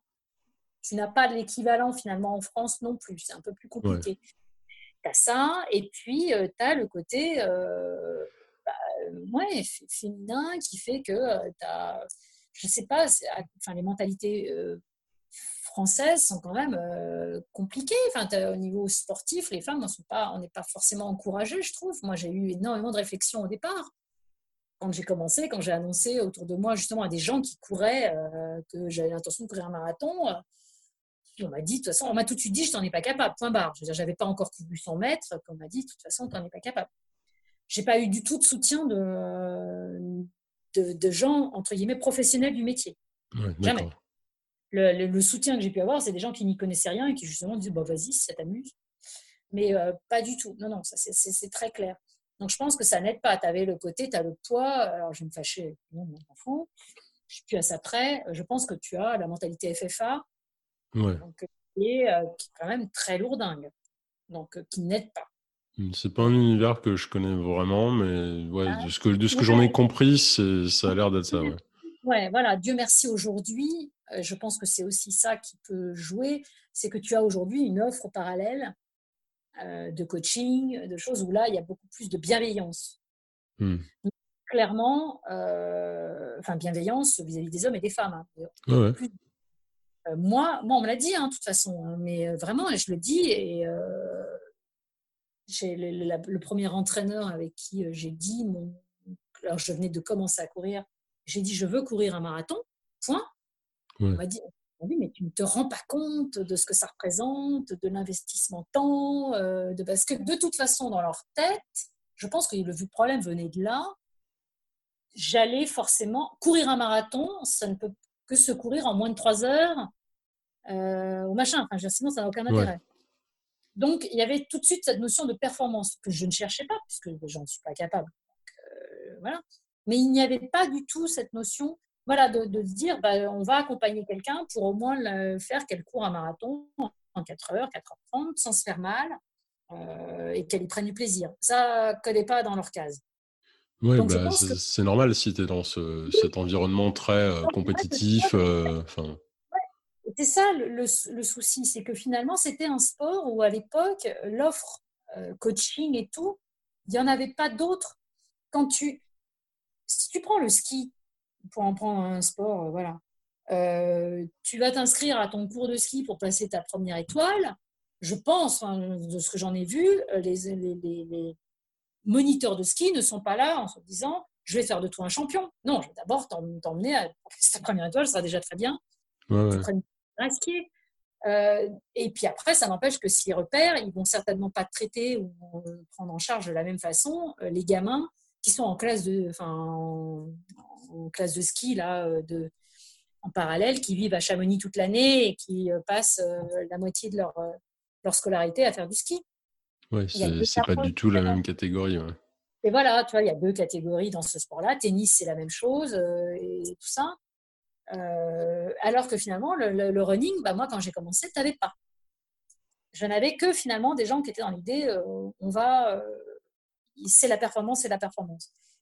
Donc euh, voilà, ils ont mis beaucoup de temps à intégrer la notion de, euh, des fameux coachs athlètes santé que moi j'ai vu arriver, euh, que j'ai vu arriver, mais j'avais, ça faisait déjà 4-5 ans que je courais. Donc ils avaient un train de retard. alors que dans plein de pays, bah, ce train, ils l'avaient pris il y a très longtemps. Donc ça, ça, ça, est, voilà, ça a aussi changé la donne. Très clairement, aux États-Unis, on l'a depuis longtemps, cette notion de sport santé. Ouais. Bah, le, le, simple fait de sport loisir, en fait. c'est pas. Ah tu cherches pas forcément à faire des performances de dingue. Euh, tu es là pour te faire plaisir, pour te faire du bien. Euh, c'est déjà bien, quoi. Non, non, mais tout à fait, quoi. Et c'est, euh, tu l'as dans plein de pays, et, voilà, et on, ça, on voit la différence. Et du coup, bah, par la force des choses, si, si tu n'attrapes pas les filles au départ, bah, tu ne les retrouves pas sur Ultra, tu les pas sur euh, les longues distances euh, derrière parce qu'elles n'ont déjà pas vraiment commencé. Quoi. Ouais, puis ce genre de, ce genre de dispositif, hein, ça permet justement de les faire participer. Enfin, la porte, la porte d'entrée est plus attrayante, je pense. Mais on est d'accord, ça commence à bouger, Dieu merci. Oui, bien sûr. Dieu merci. Mais on a un train de retard. Voilà, on va le rattraper. On va, c'est en route. Euh, ça y est. Mais euh, ça y est, le, chemin. Euh, c'est pas la FFA qui fait le boulot, on est bien d'accord. Mais mais c'est en train de se, bouger. Et, je le vois, le nombre de pourcentage de femmes sur des courses sont, sont en constante augmentation. Et ça, quelle que soit la distance. Sur Ultra, on est encore un peu light, c'est pas là qu'on voit le plus. Mais tu vois, c'est pareil, si tu prends marathon, oui, il y a une progression. Mais euh, le marathon de Paris, qui reste le premier marathon de France au niveau nombre de participants, donc une référence quand même qu'il faut prendre en compte, euh, ils sont à 27%. c'est déjà, pas mal. Hein. c'est déjà pas mal, mais. Euh, Et ça progresse tous les ans. En plus. Il gratte, ouais, mais il gratte 1-2%. Pas plus. Alors j'espère, euh, alors ça fait partie des trucs qui vont m'intéresser et c'est donc dommage puisqu'on ne peut pas le mesurer cette année. Enfin, on sait, je ne sais pas si on va pouvoir le mesurer cette année euh, puisque je ne suis pas encore sûre, sûre que ce soit organisé. Il est reporté, mais on croise les doigts pour qu'il soit vraiment organisé. C'est tout ce que je souhaite euh, en octobre. Ouais. Ça pourrait être intéressant justement de voir s'il y a un impact Marine Leleu, pour dire les noms clairement. Parce que donc l'année dernière, ils ont mis en avant des influenceuses et euh, surtout donc des jeunes, en fait, finalement. Pour moi, c'est ce qui m'intéressait. Ce sont des gens médiatiques. Est-ce qu'il y aura tu vois, un effet marine comme il y a eu un effet Oprah? Je ne sais pas. Euh, j'attendais justement de voir euh, le, résultat. puisque le but était justement de motiver, d'ouvrir de, et de, montrer au grand public que le marathon peut être quelque chose où euh, des femmes, des jeunes femmes ont leur place. Ouais. On espérait pouvoir mesurer cet impact sur les stats, pas forcément sur le pourcentage de femmes en général, mais sur le pourcentage des femmes de 20-30. Ouais, ouais. Est-ce que, ça, ouais, est-ce que ça aura une véritable incidence? Oui, Mais ça, c'est. Euh... Bah, pour l'instant, on ne peut pas, le, peut pas le mesurer. On ne le sait pas encore. On verra euh, avec les chiffres officiels, parce que moi je considère que pour moi les chiffres qui comptent, ce n'est pas forcément les chiffres des inscriptions, c'est les chiffres des finishers. Bien sûr. Donc euh, je ne sais pas, mais c'était le but hein, du marathon. Euh, je sais que ça leur a été beaucoup reproché, alors que je fais partie des rares personnes qui disent que pas du tout, il ne faut, pas, il faut pas se bloquer parce que, parce que ça compte. Il faut des, des gens dans lesquels on peut voilà, des influenceurs au, vrai sens du terme, au premier sens du terme, qui est de, de donner, enfin, d'avoir une influence sur les gens et euh, sur leur choix. Et je trouve que c'est euh, c'est de l'influence comme ça qui est positive, moi, elle, me va très très bien. Oui, c'est ça. C'est intéressant quant à cette démarche, en fait. Euh, cette démarche un peu de. Enfin, va essayer quelque chose de nouveau et puis. moi, je sais que j'ai eu. Quoi. Tout à fait. Je suis bien consciente qu'à mon petit niveau, j'ai eu de l'influence sur, euh, voilà, sur des, mères au foyer, des femmes avec enfants, des trucs. On me dit, euh, bon, souvent, j'ai reçu, parce que je les reçois les messages, donc je le sais. Ouais. Et c'est pas prétentieux ce que je suis en train de dire, hein. on est bien d'accord, ça n'a aucun, aucun rapport avec le côté euh, je, suis, je suis génial, ça n'a rien à voir avec ça. C'est juste que je le vois, je reçois des messages vraiment régulièrement de femmes qui, prennent deux minutes pour m'écrire en me disant bah, Je me suis dit, mince, y arrives toi, avec un boulot, quatre gosses, euh, machin, je vais bien y arriver avec euh, mon gamin, mais même deux. Euh, c'est plus ce côté-là. Je pense que c'est intéressant. C'est ce qui c'est pour ça que je, raconte mes histoires et tout. Ouais, et puis je pense, je pense qu'aussi, tu as, des gens qui enfin, ils se font des excuses, c'est-à-dire qu'ils ont envie, le, le, désir est là, mais ils se disent Ah, mais tu sais, j'ai ça dans ma vie, je pourrais pas. Et le truc, c'est bah, peut-être, mais aussi peut-être pas. Peut-être que tu peux quand même y aller. peut-être que tu pourrais essayer. Essaye de au moins le mettre sur le papier. Exactement. tu vois, tu, regardes, est-ce que, est-ce que ça tient tu vois? Et peut-être que j'essaye, peut-être que je, peux, je me dis que je peux pas tenir ce rythme pendant X mois d'entraînement ou je sais pas quoi. Bah, si j'essayais déjà, j'essaye de faire une semaine et je vois ce qui se passe. Ça se trouve, ça va Exactement. Il faut. Moi, c'est ce que j'essaye de faire passer. Mmh. C'est essayer. Donc, c'est essayer déjà de commencer à courir, essayer déjà de commencer à vous organiser, de voir. Euh, et puis au fur et à mesure, essayer, essayer, et puis on monte les marches petit à petit. Et puis si elle trouve des trucs, euh, bah voilà, c'est ce que je dis. Euh, bah moi, il y a des trucs où j'ai pris ma claque. assez paradoxalement, je peux, je peux même avoir fini une course. Donc c'est même pas une question de m'être planté, de me dire, bah tiens, j'ai abandonné, donc c'est pas pour moi. Non, il y a des fois où même j'ai fini des trucs, mais je me suis dit, j'ai pas envie. Non, finalement, c'est pas un truc qui me. Non, ce truc-là, finalement, ce format-là m'intéresse pas ou correspond pas à ce que j'attends et tout. Et puis voilà, et puis j'essaye. Et, et, puis surtout, je relativise. Il y a quand même des choses, je pense, et on a régulièrement quand même des événements qui nous le rappellent, qui sont quand même vachement plus graves que de ne pas avoir fini une course, il me semble. Jusqu'à ouais, quand même. Quand même. Quand même hein Remettons un peu les choses, euh, l'église au milieu du village, comme je le dis. On va se calmer. C'est quelque chose qui doit euh, nous apporter d'abord quand même de la satisfaction et du plaisir. Donc, euh, bon, bah, euh, si c'est trop compliqué, si on voit que bah, les objectifs qu'on s'est fixés, ça, vous pourrit trop la vie, bah, on essaye d'en changer et on en prend d'autres et voilà, on essaye d'adapter. Mais, mais puis, bah, voilà, et puis il y a des fois où ça passe pas et puis on se prend un abandon. J'ai des abandons que j'ai mal digérés. C'est évident, parce que quand je l'évoquais tout à l'heure, des abandons où je suis un peu furax après moi, parce que, alors, surtout parce qu'il y a une chose c'est-à-dire qu'il faudrait accepter, je pense que c'est surtout ça le plus dur, à mon avis, c'est de ne pas prendre un départ. Et là, c'est pour, à mon avis, ça le plus compliqué aussi. Parce que euh, l'abandon, quelquefois, ben, on n'a pas le choix. On est mis devant le fait accompli. Donc, euh, voilà. Mais d'accepter qu'on euh, on n'est pas prêt, que justement, on n'est pas assez solide, qu'on n'est pas là pour les bonnes raisons. Et donc, il ne faudrait pas prendre le départ c'est compliqué. Et je pense que c'est là le plus compliqué. Moi, je moi, je, sais pas faire. Voilà. Je, je, je, ne suis pas capable de, de faire ça, c'est tout. Ouais. Oui, oui, mais je le sais. Parce que je, mm. enfin, je, le sais parce que je, suis pareil. Et je sais mm. que, par exemple, un des, euh, enfin, voilà, un des abandons euh, que j'ai le moins digéré, euh, c'est parce que je suis consciente qu'en fait, je n'aurais pas dû prendre le départ. J'aurais dû accepter que euh, bah, tous les, feux n'étaient pas ouverts. Et c'est pas évident, surtout quand c'est pas forcément lié à, euh, à ton physique. Tu vois ce que je veux dire? Quand tu voilà, as une grosse entorse et que tu as la cheville qui fait quatre fois la taille qu'elle devrait faire, bon, tu prends pas le départ, mais euh, c'est plus facile à accepter. Mais quand tu sais que ton mental n'est absolument pas prêt, que tu sais que ça va être une catastrophe et que tu vas aller te fracasser, il faudrait aussi là accepter que euh, bah, tu n'as pas l'esprit à ce moment-là pour... Euh, je ne suis pas convaincue que le côté je vais aller pleurer sur la montagne et aller cracher le truc, euh, non. J'ai vu des gens, j'ai vu des gens plonger moi, dans mes ultras. Hein. J'ai vu des gens qui ça fait beaucoup plus de mal que de bien de, de s'entêter à. Tu vois enfin, hmm. j'ai vécu dans, mon, dans mon entourage, j'ai pu l'observer. Des gens qui se sont fait du mal, réellement et qui nous, ça ne les a pas construits, ça ne les a pas consolidés et ils n'auraient pas dû prendre le départ. Faut...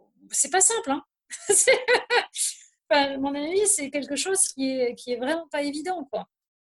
J'ai, euh, ouais, c'est, c'est, là qu'il faut construire son mental et qu'il faut euh, pas que le construire, mais euh, l'analyser, être capable de prendre le recul nécessaire. Et c'est vraiment pas évident. Et c'est encore moins évident quand c'est euh, une course, je, enfin, comme tu imagines, on va donner des noms, d'autres noms, puisque comme ça, ça parle à tout le monde. Mais tu vois, c'est évident que ne pas prendre le départ d'un UTMB, quand tu vois la complexité que c'est déjà, je te parle même pas du prix, je te parle juste de la complexité de choper un dossard, euh, évidemment. Mais je reste convaincue que voilà, tu as au moins 10% des abandons de personnes qui, en fait, du coup, n'auraient pas dû être là. Ouais euh, ils trouvent que euh, mais c'est tellement long, euh, c'est tellement compliqué, tu as renoncé à tellement de choses, tu as investi tellement de temps et voire d'argent et tout, évidemment, que tu vas prendre le départ, tant pis. Hmm. et, et, le problème, c'est que derrière, tu vas taper un abandon, abandon que tu vivras forcément mal, et ça aura des conséquences. J'ai souvent évoqué ça avec des coureurs, puisque donc le but quand même pour moi aussi, c'est de, me faire le travail de journaliste et de faire parler les gens. Ouais. les faire un peu témoigner et tout. Et le fait que je sois avec un dossard aussi facilite les choses. Je pense l'échange, tu vois, sur terrain. Bien sûr. L'échange ne serait pas le même si j'étais une nana qui tendait le micro à un coureur au ravitaillement. Alors, ça se passe comment tu vois? Ouais. Évidemment que tu réponds pas la même chose. Bah, j'ai été dans cette situation. Euh, en même temps, un micro, et puis tu n'as pas grand chose à dire. Quoi. Non, exactement. Alors que euh, quand tu es euh, dans la montagne, dans le brouillard, ou inversement dans le désert, les gens se confient forcément. Enfin, c'est différent, la relation C'est pas la même conversation. Pas du tout la même conversation. Donc, ouais, j'ai discuté, j'ai des gens pour qui l'impact, en fait, a été boule de neige. Quoi. Ça a mmh. commencé de façon anecdotique par un abandon sur une course, mais tout s'est enchaîné. En fait, ça, ça, a eu un impact derrière. Et ça va jusque euh, professionnel, vie privée, il y a une remise en cause et tout, et ça a fait plouf, plouf, plouf. Alors qu'il euh, n'y aurait pas eu le bah, il y aurait eu l'idée déjà de ne pas prendre le départ, ça aurait peut-être pu permettre de laisser un peu de temps pour aider les choses avant de se lancer. Donc, euh, puis, parfois, je pense qu'aussi, tu sais, quand tu, quand tu te plantes sur ces trucs-là, je fais un peu une parenthèse, hein, mais quand tu mmh. quand arrives sur une épreuve et que, et que tu te plantes, en fait, retourner faire le même truc, parce que souvent c'est ce qu'on fait, tu sais, c'est imagine, ah, tu avais, bah, prévu, avais prévu de faire une course de, de distance A, et bah tu te plantes et tu, tu choisis la, re la même chose, tu dis, eh bah, c'est pas grave, la prochaine fois ça va passer. Et en fait, ce qui se passe si tu te plantes la deuxième fois, ça peut être catastrophique pour toi, juste pour ton mental. Hein. Ah, et il vaut mieux se dire, donc tu vas sur ta distance A, tu te rates, tu fais OK, bah tu sais quoi, je vais aller faire la moitié de ça, euh, ou le même le tiers de ça. je vais aller le faire en mode cool, tu sais, vraiment sans me prendre la tête. Je vais juste aller le faire comme ça parce que tu sais, c'est un tiers. Si je me suis préparé pour, pour trois fois, je peux faire le tiers, tu vois, peut-être un, ou deux mois plus tard. Et, et du coup, du coup, aller, aller valider ce truc-là et dire, OK, bon, je peux faire le tiers, ou je peux faire la moitié, ou je peux faire je sais pas quoi. Et ensuite, retourner sur le truc, mais tu y retournes et tu as des victoires derrière toi qui fait que le, trou dont tu cherches à ressortir est beaucoup plus petit. Oui, tout à fait. Ah, mais complètement. Mais, je l'ai vécu puisque justement, si on revient à mon UTMB, je me suis euh, donc mon dernier UTMB est un abandon, euh, pas forcément très bien vécu, la physiologique, hein, donc euh, bon, il n'y avait, pas le choix, c'était ça ou la perf, donc au moment on arrête les conneries. Mais mais ça m'a ça a été long derrière. Et en fait, je suis pas revenue en me disant je me refous sur un, justement un 120 bornes en montagne je sais pas quoi. Non, en fait, je me suis vraiment réconciliée en faisant la MCC. Ouais. C'est une super course d'ailleurs. C'est une course géniale. Il a fait super beau. Euh, je, tu sors pas la frontale, tu prends ton kiff euh, et tout. Et ça m'a réconcilié en fait. Il aura fallu cette MCC et c'était juste, c'était juste entre guillemets 40 parce que 40 en montagne, faut quand même se les faire aussi. C'est ouais, puis il est pas facile ce petit parcours mine de rien. Voilà. Et mais ça a été euh, une journée de bonheur. Ouais. Voilà. Ça a été la journée tout, tout a été tout s'est bien enchaîné, c'est-à-dire que la course s'est bien passée, euh, il faisait un temps extraordinairement beau, euh, les copains étaient là, euh, j'ai eu une arrivée en star dans Chamonix parce que je suis arrivée à l'heure de l'apéro, donc tout, tout, Chamonix était dans les rues et applaudissait la blonde qui avait un sourire. J'ai des photos où tu vois que je suis en extase. Tu le sens, tu le sens bien sur mes photos que vraiment c'est un kiff d'enfer. Et, euh, mais parce que voilà, j'ai accepté qu'à un moment, il fallait revenir, euh, revenir à, ça, c'est-à-dire arrêter d'aller se cogner et d'aller se faire mal. Je l'ai vécu. Euh, alors, c'était pas moi, justement, mais je l'ai observé. C'est pour ça, quand tu dis, je l'ai observé sur. Euh, sur c'était l'ultra de la cimite, des courses qui n'existent plus. donc, c'était. on doublait, en fait. Donc, c'était 120 bornes, pratiquement. Bon. première année, j'abandonne pour des, des raisons indépendante de ma volonté, comme on dit. Euh, euh, donc, je reviens l'année suivante pour prendre ma revanche. Très bien. Et euh, on était pas mal, apparemment, la première édition, avant mon année, parce que c'est vite. Donc, je rencontre un, je fais connaissance d'un coureur qui est là aussi pour un abandon. Ah non, était, ils étaient deux d'ailleurs. Mais l'un, les deux étaient là pour la, prendre leur revanche aussi. Ouais. et, tout se passait très bien. On passait, on va dire, un bon moment dans la montagne, super belle du parc de la Vanoise et tout ça ensemble. Et en fait, l'un des coureurs, j'ai commencé à le voir se transformer. On se rapprochait de l'endroit où il avait abandonné l'année dernière, l'année d'avant, au ravitaillement où il avait abandonné. Et je l'ai vu commencer à se renfermer. Mmh. Et je sentais bien, c'est-à-dire qu'il était derrière notre groupe, on était les deux devant à papoter en mode super en forme et tout. Et je sentais bien qu'il se passait quelque chose derrière. C'est pas toujours évident d'intervenir quand c'est des gens que tu connais depuis à peu près 30, 30 secondes et demie. Hein. Pas, tu as très peu d'infos et tout, donc il faut cerner assez vite. Et en fait, quand on est arrivé au ravitaillement, sa femme et ses enfants étaient là. Il s'est assis sur une chaise et là, il nous a annoncé Je repars pas. Il s'est complètement bloqué. C'est-à-dire qu'il n'était pas blessé aucune raison. Euh, oui, on était short sur enfin, on n'était pas short sur le barrière horaire. Là, on savait qu'on terminait. On était dans les derniers, je confirme. On s'en fout. Enfin, on finissait.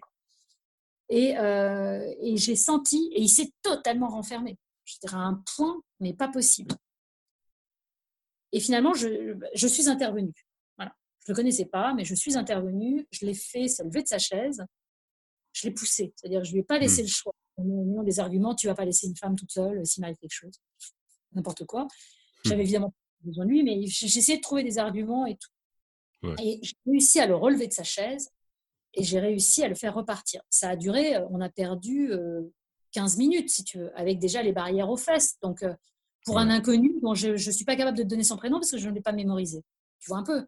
Mais je ne sais pas, il se passait quelque chose. Je l'ai poussé, on est reparti, on a fini la course. Au fur et à mesure, je l'ai vu se réouvrir. Au bout de 10 bornes, il m'a dit mais merci d'avoir fait ça. Parce que, euh, et là, il m'a raconté l'histoire. Là, il m'a raconté, euh, ça, il m'a raconté son année où tout avait plongé derrière hmm. suite à, cet abandon. Et il se refermait à l'idée de, voilà, il s'était finalement, je ne suis pas, je suis un incapable. Voilà, son année hmm. avait été une année de destruction pour en arriver à la conclusion qu'il était un incapable, professionnellement, personnellement et sportivement parlant. Et, euh, et c'est dingue, hein Et finalement, ben voilà, puis au bout de 10 bornes, eh ben il a parlé, il nous a parlé, il nous a raconté cette histoire-là. Il a repris le dessus, il est redevenu leader du groupe, c'est très drôle parce que c'est lui qui, est rentré dans, la, M en premier finalement. Et on, on l'a emmené au bout, quoi. Mais je me dis, mais tiens, j'aurais pas eu les, tu vois, j'aurais pas pris 15 minutes euh, pour le lever de sa chaise et le pousser dans le dos et l'emmener avec moi quelles auraient été les conséquences pour cet homme? Comment ça se serait passé derrière? Ouais, ça peut, être, ça peut être très dur. Hein. très, très dur sur quelqu'un. Enfin, et, euh, ouais, et donc il a passé, enfin voilà, il a passé la ligne d'arrivée, il était super content et tout. Mmh. Sa femme est venue discrètement me voir parce que je sentais, je l'avais vu dans le regard de sa femme, c'était surtout là que j'avais vu au ravitaillement qu'il se passait un truc. Il m'a dit, mais vous n'imaginez pas à quel point je vous remercie. Et puis je les ai laissés partir tout, en famille et euh, ils vivent ça ensemble et c'était très mmh. bien. Euh, et, ouais, donc des, histoires comme lui, je sais qu'il y en a d'autres. Enfin, tu vois, euh, c'est, c'est, vraiment, il faut bien mesurer les conséquences des abandons. j'ai mmh. énormément de mal avec les messages que tu vois sur les réseaux sociaux, où tu as des gens qui disent Ouais, euh, j'ai abandonné, machin, et Oh, mais c'est pas grave. Tu, tu, feras mieux la prochaine fois. Enfin, toutes les banalités là. Bah, il peut y avoir, ouais. En fait, ce qu'il faut, enfin, il y, a, plusieurs abandons en fait. Il y a pas, ils, sont, ils se valent pas tous. Hein. Exactement. Euh, moi, je peux, je peux, regarder mon année passée là, où par exemple, j'ai, je crois que j'ai terminé, enfin, j'ai terminé des courses, mais aucune de celles que je voulais terminer. Oui, oui. Donc les celles que je voulais vraiment, pour plein de raisons. Mais euh, et le truc, c'est que quand tu quand tu te retrouves sur ces face à ces échecs, en fait, tu effectivement souvent c'est pas juste la course en fait c'est la prépa physique elle peut être là tu penses que ton mental il est bon mais en fait en fait ton mental il est fragile parce que bah en ce moment ça va pas dans ta vie pro en ce moment ça va pas dans machin tu vois mmh. c'est souvent tout un écosystème quoi. Mais un truc auquel tu me fais penser qui est qui est quand même assez important c'est le, le fait que là, tu as démontré en fait le côté collectif en fait de, mmh. l'ultra, euh, qui est un sport individuel. Encore une fois, euh, c'est un sport individuel, mais qui en fait a une dimension collective qu'on soupçonne généralement peu. c'est c'est ce fait que le fait d'avoir des gens parfois à côté, juste à côté de toi, qui vont dire allez viens, moi j'y vais, on finit ah ensemble, tu vois, enfin. Et, et bah, ça va te permettre parfois de te dépasser juste parce qu'il y a quelqu'un que tu connais pas, qui t'a qui t'a dit qu'en gros il allait y aller. Et j'ai vécu ça sur une, course il y, a des, il y, a quelques années où on s'est retrouvé un groupe de trois. on a fait, je sais pas, je pense un, tiers de la course ensemble. On était les trois, on était les trois derniers, quoi. Et, et on s'est, on est resté, on est resté ensemble jusqu'au bout. Mmh. Donc, tu vois, c'est quand même, c'est quand même pas rien, quoi. C'est pas rien, oui, non, mais tout à fait. C'est des choses qui sont et qui sont, à mon, qui sont vraiment très particulières. C'est émotionnellement parlant aussi. C'est pas, c'est assez particulier à vivre aussi. Parce que c'est ça, tu vas te retrouver à vivre des choses vachement fortes avec des illustres inconnus. Ouais, c'est ça en fait. Dont tu retiens même pas le nom, que tu reverras jamais. Tu, là, tu vois, je suis incapable. Ça, ça me, bon, je trouve ça presque très triste. Mais d'ailleurs, derrière, il m'a jamais cherché à me retrouver et, inversement, moi, j'ai jamais cherché et ça me va très bien. Et c'est oui, comme ça. Et, et, donc, c'est vrai que c'est quelque chose que, qui, qui, est, très bizarre et qui peut être aussi compliqué quelquefois à vivre pour l'entourage. Qui tout d'un coup, fait, on a des, des, des, frères et des sœurs du désert. Tu sais, nous, en plus, dans mes ultras dans le désert, c'est souvent ce qu'on dit. Ouais. On a des, des choses. c'est vraiment très particulier. Euh, les, les, des, des, enfin, c'est pas des relations, mais ça peut être des choses qui sont euh, vécues euh, un, un, instant T. Dans, les gens que tu ne connais pas vont quelquefois te voir dans un état où tu n'as pas, quelquefois ton entourage, tu n'as même jamais vu. Ouais. Moi, j'ai vu des hommes pleurer assis sur un gros caillou. je ne suis pas sûre que leur femme, copine ou machin, les, les vu un jour dans cet état-là. Mmh. Euh, et enfin, c'est vraiment c'est quelque chose. La force du collectif, c'est évident. Enfin, ça m'est arrivé de, de, évidemment de me dire bon bah voilà, tu t'accroches, tu, tu, suis quelqu'un qui te, qui te relève de ta chaise à ton ravito, qui va te lever du banc. C'est ça que je trouve fascinant avec, avec ce sport, enfin ce sport, mmh. les sports d'ultra, mais du coup le sport de l'ultra. Hein c'est que en fait tu as tu rentres en fait dans un niveau dans un niveau d'effort qui fait que tu deviens tu deviens au bout d'un moment sans filtre. C'est-à-dire que moi j'appelle ça alors c'est mon côté anglophone mais c'est l'humain cru. Ah! vraiment brut en fait donc je dis raw human, tu vois, c'est vraiment juste cet humain complètement dénué d'artifice, d'accompagnement, de trucs. Et, et, je trouve que ça, à cet endroit-là, il y a des choses à découvrir en fait sur soi. Et, enfin, moi, je, pense que je comprends mieux ma vie en partie à cause de certains efforts très importants que j'ai faits, parce que, enfin, j'étais tellement, j'étais tellement épuisé, tellement et tout seul avec mes pensées en plus, que du coup, tu es obligé en fait de réfléchir à certaines choses. Et tu te rends compte de pourquoi tu es là, et tu vois, enfin, tu, découvres des trucs, c'est incroyable. C'est encore plus valable, vraiment, dans les courses en étapes, mmh. qui donc sont sur des efforts de six jours, ouais. enfin sept, parce que tu as le jour off et tout. Alors, je dis toujours que tu, tu, tu, vois le vrai visage des gens. Hein. Il y a un moment, tu peux pas tricher. Hein. Au quatrième jour, tu vois à qui tu as affaire je dis souvent que je suis partie, euh, et dans les deux sens, hein. c'est-à-dire que ça peut être le côté positif. Oui, comme négatif. Aussi, on est bien d'accord. Euh, moi, il y a des gens, je suis partie avec des amis, je suis revenue avec des connaissances. C'est-à-dire que c'est des gens que maintenant, je me contente de euh, fréquenter, de dire mmh. bonjour, mais qui ne sont plus des amis au sens où je l'aurais, pensé avant. Parce que finalement, voilà, j'ai, je les ai, j'ai vu justement sans filtre. J'ai pas forcément envie de voilà j'ai plus envie de en savoir plus. Tu as as aussi le côté au bout de six jours pas lavé enfin on est des trucs sales quoi. On est tous des trucs sales.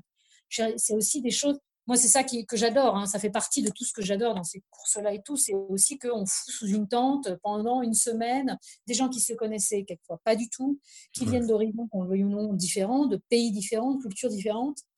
Mais euh, au bout de quatre jours, euh, cinq jours, euh, on est tous des trucs sales qui puent et qui ont des ampoules. Et je dis tout le temps, tu voudrais régler des, conflits, tu fous les dirigeants sous une tente, tu leur fais faire le marathon des sables. Déjà, au bout de cinq jours, ça papote. Hein. Nous, mais c'est vrai, j'ai fait des.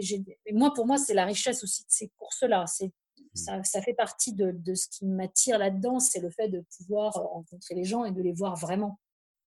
J'ai vu des gens, mais se transformer, j'ai vu mais dans les deux sens, hein, c'est-à-dire positivement et négativement parlant. Je me souviens sur, on a vu, euh, c'était à Hawaï, on a vu un des mecs de la tente euh, se transformer. Il n'avait plus aucune force, il se lavait plus. C'était, devenu un espèce de zombie. C'était étonnant de voir comment il s'était transformé mmh.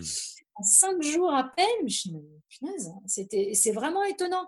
Euh, et, ça fait partie ouais, de, toutes ces choses-là, de rencontrer euh, les, personnalités. Tu peux pas, tu peux plus les cacher.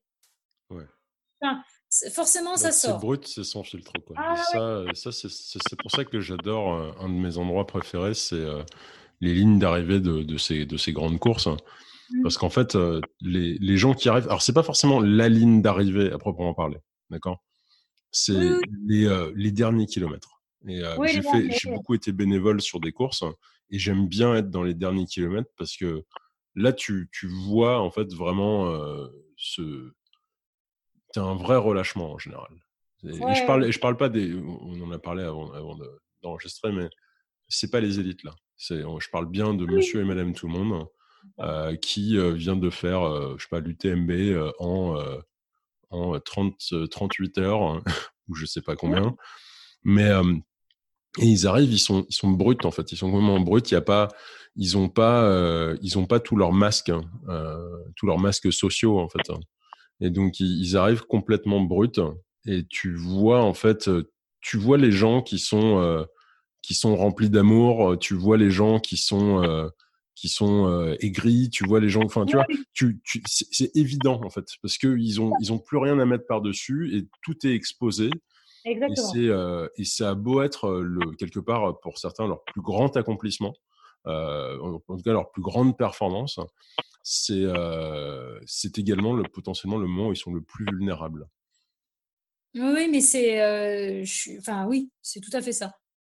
Moi, je le, je, je, le vois et donc vraiment, voilà, plus tu rallonges les distances, plus tu rallonges la durée de, de, de, l'événement, euh, c'est étonnant de voir mmh. les, comment ça, se, ça, ça, ressort à ces moments-là. T'as pas le choix. Hein. De toute façon, tu peux plus. As plus la... En fait, c'est surtout ça, c'est que tu n'as plus la force, euh, la force physique et la force mentale de, d'essayer de, mentir à ton, enfin voilà, de te mentir à toi-même ou à ton entourage. Tu, tu n'as plus la force. Donc tout mmh. sort en fait. Tout va sortir ou tout, tout s'expose parce que euh, bah, tu n'as plus la force de toute façon de créer cette couverture ou euh, cette façade que tu peux avoir. Moi, tu me verras par rapport à ça, tu, je, je, ne pense pas, je n'ai pas le souvenir d'avoir pleuré sur la moindre ligne d'arrivée. Jamais. Moi, j'aime bien pleurer avant. Par contre, à 10 bornes de l'arrivée, généralement, je pleure. Ouais, exactement. Je fais la même chose. ouais, ouais. Ce sera plutôt dans, c'est plutôt dans ces, dans ces distances-là. Si on veut me voir pleurer, il faut se mettre en avant. Hein. Mais euh, ce sera mmh rarement sur la ligne d'arrivée. Euh, c'est mes plus grosses émotions, en fait, elles vont être plus avant moi. C'est euh, que c'est chouette, mais c'est finalement. Euh, je suis retournée dans le monde, en fait. C'est surtout ça, puisque les lignes d'arrivée sont rarement. Euh, T'es rarement tout seul. ça a pu m'arriver d'arriver seul dans la nuit, il n'y a plus personne. Justement, l'ultra de la similité, il y, y, avait juste le, pauvre bénévole qui tenait, qui attendait désespérément qu'on arrive. Mais c'est vrai que généralement, les lignes d'arrivée, euh, voilà, tu as du monde. Alors, je te parle même pas quand tu as ta famille, ton entourage qui peut être là. Ce qui, moi, m'arrive quasiment jamais. Donc, ça, je ne le vis pas. Mais enfin, j'ai pas, pas cette, émotion ou cette chose comme ça à, rajouter.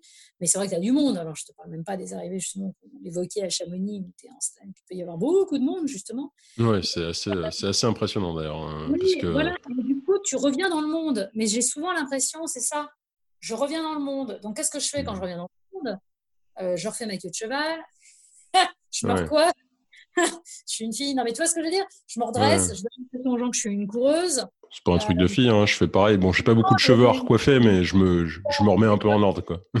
Tu vois ce que je veux dire mm. Je veux dire, on se redresse, mm. d'un coup, on a l'air un coureur, alors que deux kilomètres avant, on était un espèce de truc qui se traînait avec deux bâtons. Ouais. Euh, et tout d'un coup. Ou plutôt des bâtons qui traînaient un coureur, d'ailleurs. C'est exactement ça. Donc, et euh, on se sent obligé de, et oups, on, mm. se, on remet sa, sa couverture, et on, est, on, est, on redevient un, pas un personnage public, mais dans le sens où on, voilà, on contacte avec le public. Et du coup, euh, ça, voilà, on, a, on a rebasculé et on n'est plus forcément nous-mêmes. Donc, mm. euh, le mec qui pleurait dans mes bras euh, en appelant sa mère, il y a 30 bornes, maintenant, c'est maintenant il est en train de, il est, il, est en train d'appeler son pote Polo pour lui dire que euh, qu'il est trop bon et ouais, regarde regarde comment j'ai fait ouais c'était trop facile. Donc, euh, voilà exactement et puis il zappe la partie euh, il oublie et puis bon il a raison. Non mais tu vois tu, voilà c'est c'est assez marrant mais c'est vrai que c'est c'est des choses que moi je je prends beaucoup de plaisir à observer. Voilà. c'est euh, pour moi-même, hein, d'ailleurs. D'accord. Je pense que c'est une, enfin, un truc vraiment intéressant à vivre. Euh, et euh, si quelqu'un si quelqu'un est curieux de ce genre de choses, je les invite vraiment à être bénévole en fait sur une course. Oui. Et pour voir en fait ce genre de choses. Et encore une fois, pas la ligne d'arrivée quoi. En fait, c'est être, être un peu quelque part sur le parcours où les, les gens ont, du coup ont déjà un peu bossé quoi. Et euh, on peut voir des trucs intéressants, surtout sur ces courses très longues. Je pense que c'est assez sympa. Mais bon, après, il faut avoir envie de le voir. Hein. si tu ne fais pas attention, tu ne le verras pas. Mais... Moi, j'ai vu, euh, voilà, ça, ça j'ai fait l'assistance. J'aime beaucoup ça, faire l'assistance. Ouais. C'est un truc qui me plaît bien. Ouais, j'aime bien aussi. Je sais pas, je trouve, j'aime bien l'idée de, de, participer en fait, tu sais, sans pour autant avoir eu de. C'est bénévole pour un coureur, puisque voilà, mmh. ça relève. Mais c'est vrai que souvent, j'aime bien assister. je me mets un peu en retrait et je regarde comment ça se passe. je peux te dire que si tu veux avoir une, une image de, de, de l'humanité, tu te mets au ravito de Valorcine la deuxième nuit. Ce que tu y vois n'est pas forcément très valorisante pour l'être humain, mais c'est assez intéressant à observer. Tu observes à la fois et les coureurs et leur entourage que tu, que tu vois dans la tente et tout c'est vraiment, euh, il y a de quoi faire une belle étude sociologique là-dessus. Mais euh, j'ai, et puis tu vois les bénévoles aussi, le comportement des gens vis-à-vis des bénévoles qui est hallucinant. Tu as quand même aussi, euh, voilà, c'est, c'est assez, assez étonnant. C'est, c'est la, la, dernière fois, c'est la première fois que j'ai, vu des femmes mal se comporter, tu vois. Donc comme quoi, ah pour je dis que c'est pas hallucinant. Mhm. J'avais jamais vu. mais on a été plein à être, euh, à rester bouche bée en se disant, mais c'est pas possible. Donc, euh, mhm. avec ce côté de dire, oui, c'est plutôt masculin. Ah ben non. Euh, non, non, c'est tout le monde. c'est vraiment, c'est tout le monde, hein, donc pour ça. Oh là là, une nana qui était un comportement que j'avais rarement vu d'une agressivité telle. Euh, c'était étonnant à observer. Quoi. On était plein, hein, euh, les bénévoles, et quelques euh, bah, personnes de l'assistance et tout qui étaient là et qui regardaient. Et on a, je pense qu'on a, ça, on a été tellement scotchés euh, qu'on n'a pas compris en fait ce qui se passait tellement c'était. Elle est repartie. Je me dis, mais moi, je, arrêté ma fille, je retourné deux claques. Enfin, je, ouais donc, euh, mais on a tellement été bouche bée qu'on a été presque incapable de réagir. J'en ai reparlé avec le bénévole à qui elle a très très mal parlé. Euh, je mais ça, c'est la première fois qu'on me parle comme ça. Enfin, il était aussi lui aussi ce que tu es. Il dit d'habitude j'ai du répondant, mais là ça a été tellement euh, violent tellement, et tellement pas vu venir. Hein. Ouais. Que j'ai pas été capable de réagir. Et il était presque furieux parce que lui aussi il dit j'en aurais bien retourné deux, mais mmh. donc voilà. Donc c'est étonnant à hein, observer. Hein. Donc c'est là que tu te dis, bah, c'est vraiment pas une personne avec qui tu as envie de faire connaissance. Hein. Ouais, c'est sûr. Voilà, comme ça, euh, sa vraie nature n'est franchement pas sympathique. Je regarde l'heure et j'ai un, un, impératif derrière, donc je vais être obligé de couper court, même si je te, je te j'ai pas du tout vu le temps passer. Non, non plus, en fait, c'est ce que je. J'ai pas vu le temps passer non plus, donc c'est une des premières fois que je peux surtout enfin, exprimer pas mal de choses et évoquer pas mal de sujets que j'évoque pas forcément très souvent. Bah, je suis content que tu aies décidé de le faire ici, c'est sympa. Ah Moi, ça me fait plaisir. Hein. Balayer pas mal de choses et qui sont des sujets qui me tiennent à cœur. Mmh. voilà. J'espère que ça apportera voilà, quelques éclairages que ce soit d'ailleurs, je le dis souvent, hein, euh, pas qu'aux coureurs, aux pratiquants, euh, mais à l'entourage aussi. Bah, c'est ça, en fait, il n'y a, a, pas que, encore, encore une fois, il n'y a pas que le sport dans tout ça, en fait. Oui, et, euh, et c'est quelque chose qui est important. Ce n'est pas, pas toujours évident mmh. de faire partager ça. Donc, j'espère que voilà, peut-être que certains qui nous, ont, nous auront écoutés feront écouter ça aussi. Si, eux, ça leur a parlé, il ne faut pas hésiter à, le faire écouter à des l'entourage qui n'est pas forcément pratiquant ou des choses comme ça, pour que peut-être comprennent aussi quelquefois des choses qui ne sont pas très compréhensibles. Euh... C'est pas toujours facile ouais, dans, le, dans le feu de l'action, en fait, déjà parce que toi, tu n'auras pas les mots pour le dire. Et... Exactement. Donc, euh, forcément, c'est un peu difficile à expliquer. Tu n'es pas, forcément, pas forcément capable après de remettre les mots, euh, tu vois. Enfin, c'est dur en fait, mais c'est mais en tout cas, c'est sûr que être être dans l'entourage de quelqu'un, typique surtout, je pense au couple, mais mais qui qui pratique des sports comme ça, c'est pas facile en fait, parce que tu, tu vas voir tu vas voir ta moitié dans des états, mais enfin. Oui, oui, C'est vrai que pas croyable quoi. C'est l'avantage aussi euh, de, finalement, moi, du coup, de, ne pas les avoir sur les courses. Donc, euh, j'ai voulu protéger mes enfants. J'avais pas du tout envie qu'ils me voient arriver à un ravitaillement euh, vomissante, machin. Donc, ça, c'est des choses où moi, mes, enfants n'ont pas. c'est un choix de ma part. C'est-à-dire que je sais que ça surprend toujours beaucoup, mais mes enfants sont jamais, viennent pas et c'est volontaire. Voilà. de ma part. Et, et je n'ai pas de problème pour le dire. mon dernier abandon sur l'UTMB, c'est parce que c'est mon mari qui faisait mon assistance. Et c'est mmh. pas parce que. voilà, mais c'est parce qu'en fait. c'est parce qu'il a mal fait, c'est ça? Non, du coup, rien à voir, bien sûr que non. Mais son regard inquiet. Ouais. Quand j'étais vraiment, j'étais vraiment pas bien. Mmh. Et je l'ai senti j'ai senti dans son regard, évidemment. Je veux dire, euh, donc c'est pour ça que souvent je fais l'assistance euh, de personnes euh, qui sont, enfin, j'aurais peut-être, je pense, beaucoup plus de mal à faire l'assistance à quelqu'un de réellement proche, sans, enfin, sentimentalement parlant, dans le sens, tu vois, enfin, voilà, je ça avec des amis, ce sont des, des, copains, je, je, passe un super moment, mais l'implication n'est pas la même. Ouais fait que moi, euh, voilà, enfin, Guillaume m'a vu dans un état dans lequel, bah, du coup, comme il n'avait jamais fait d'assistance et n'avait jamais été sur mes courses, ne m'avait jamais vu. Ouais, mais je suis euh, assez d'accord avec ce que tu dis. Hein. Moi, j'ai dit la même chose à ma compagne. Hein. Je dis que je ne veux plus qu'elle vienne sur les courses. Et j'ai senti, je l'ai senti sa panique. Et il avait raison, mmh. parce que bon, oui, j'étais en train de pousser la machine et j'allais finir perfusée. Et ce, ce, à aller me déshydrater comme j'étais en train de le faire, c'était irresponsable. Mais je pense qu'il n'aurait pas été là. J'aurais certainement continué, ça, ça serait mal fini. Mais il y a eu ce moment où, voilà, il y a eu, c'est clair, où je me suis dit, s'il me récupère à l'hôpital perfusé, d'abord, il ne m'empêchera plus de courir jusqu'à la fin de mes jours, mais euh, je, voilà, ça a fait partie aussi des, des, éléments qui ont fait que j'ai rendu mon dossard. C'était le fait qu'il m'avait vu et j'avais vu dans son regard cette panique de ne pas savoir comment euh, gérer euh, la femme qu'il aime en souffrance. Hmm. Parce que c'était ça, en fait.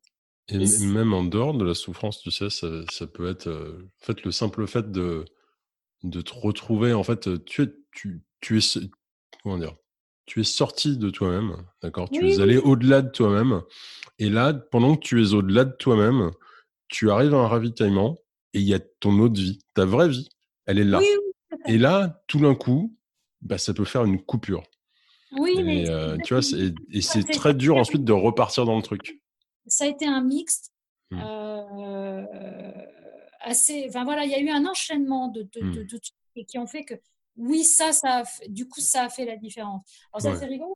D'ailleurs, pour les, les petites histoires, lui, ça ne le bloque pas du tout. Et on, quand on a rediscuté, il m'a dit si un jour tu retournes, il n'y a pas de souci pour que je fasse en assistance, enfin, de retourner faire l'assistance ou des choses comme ça. Ouais.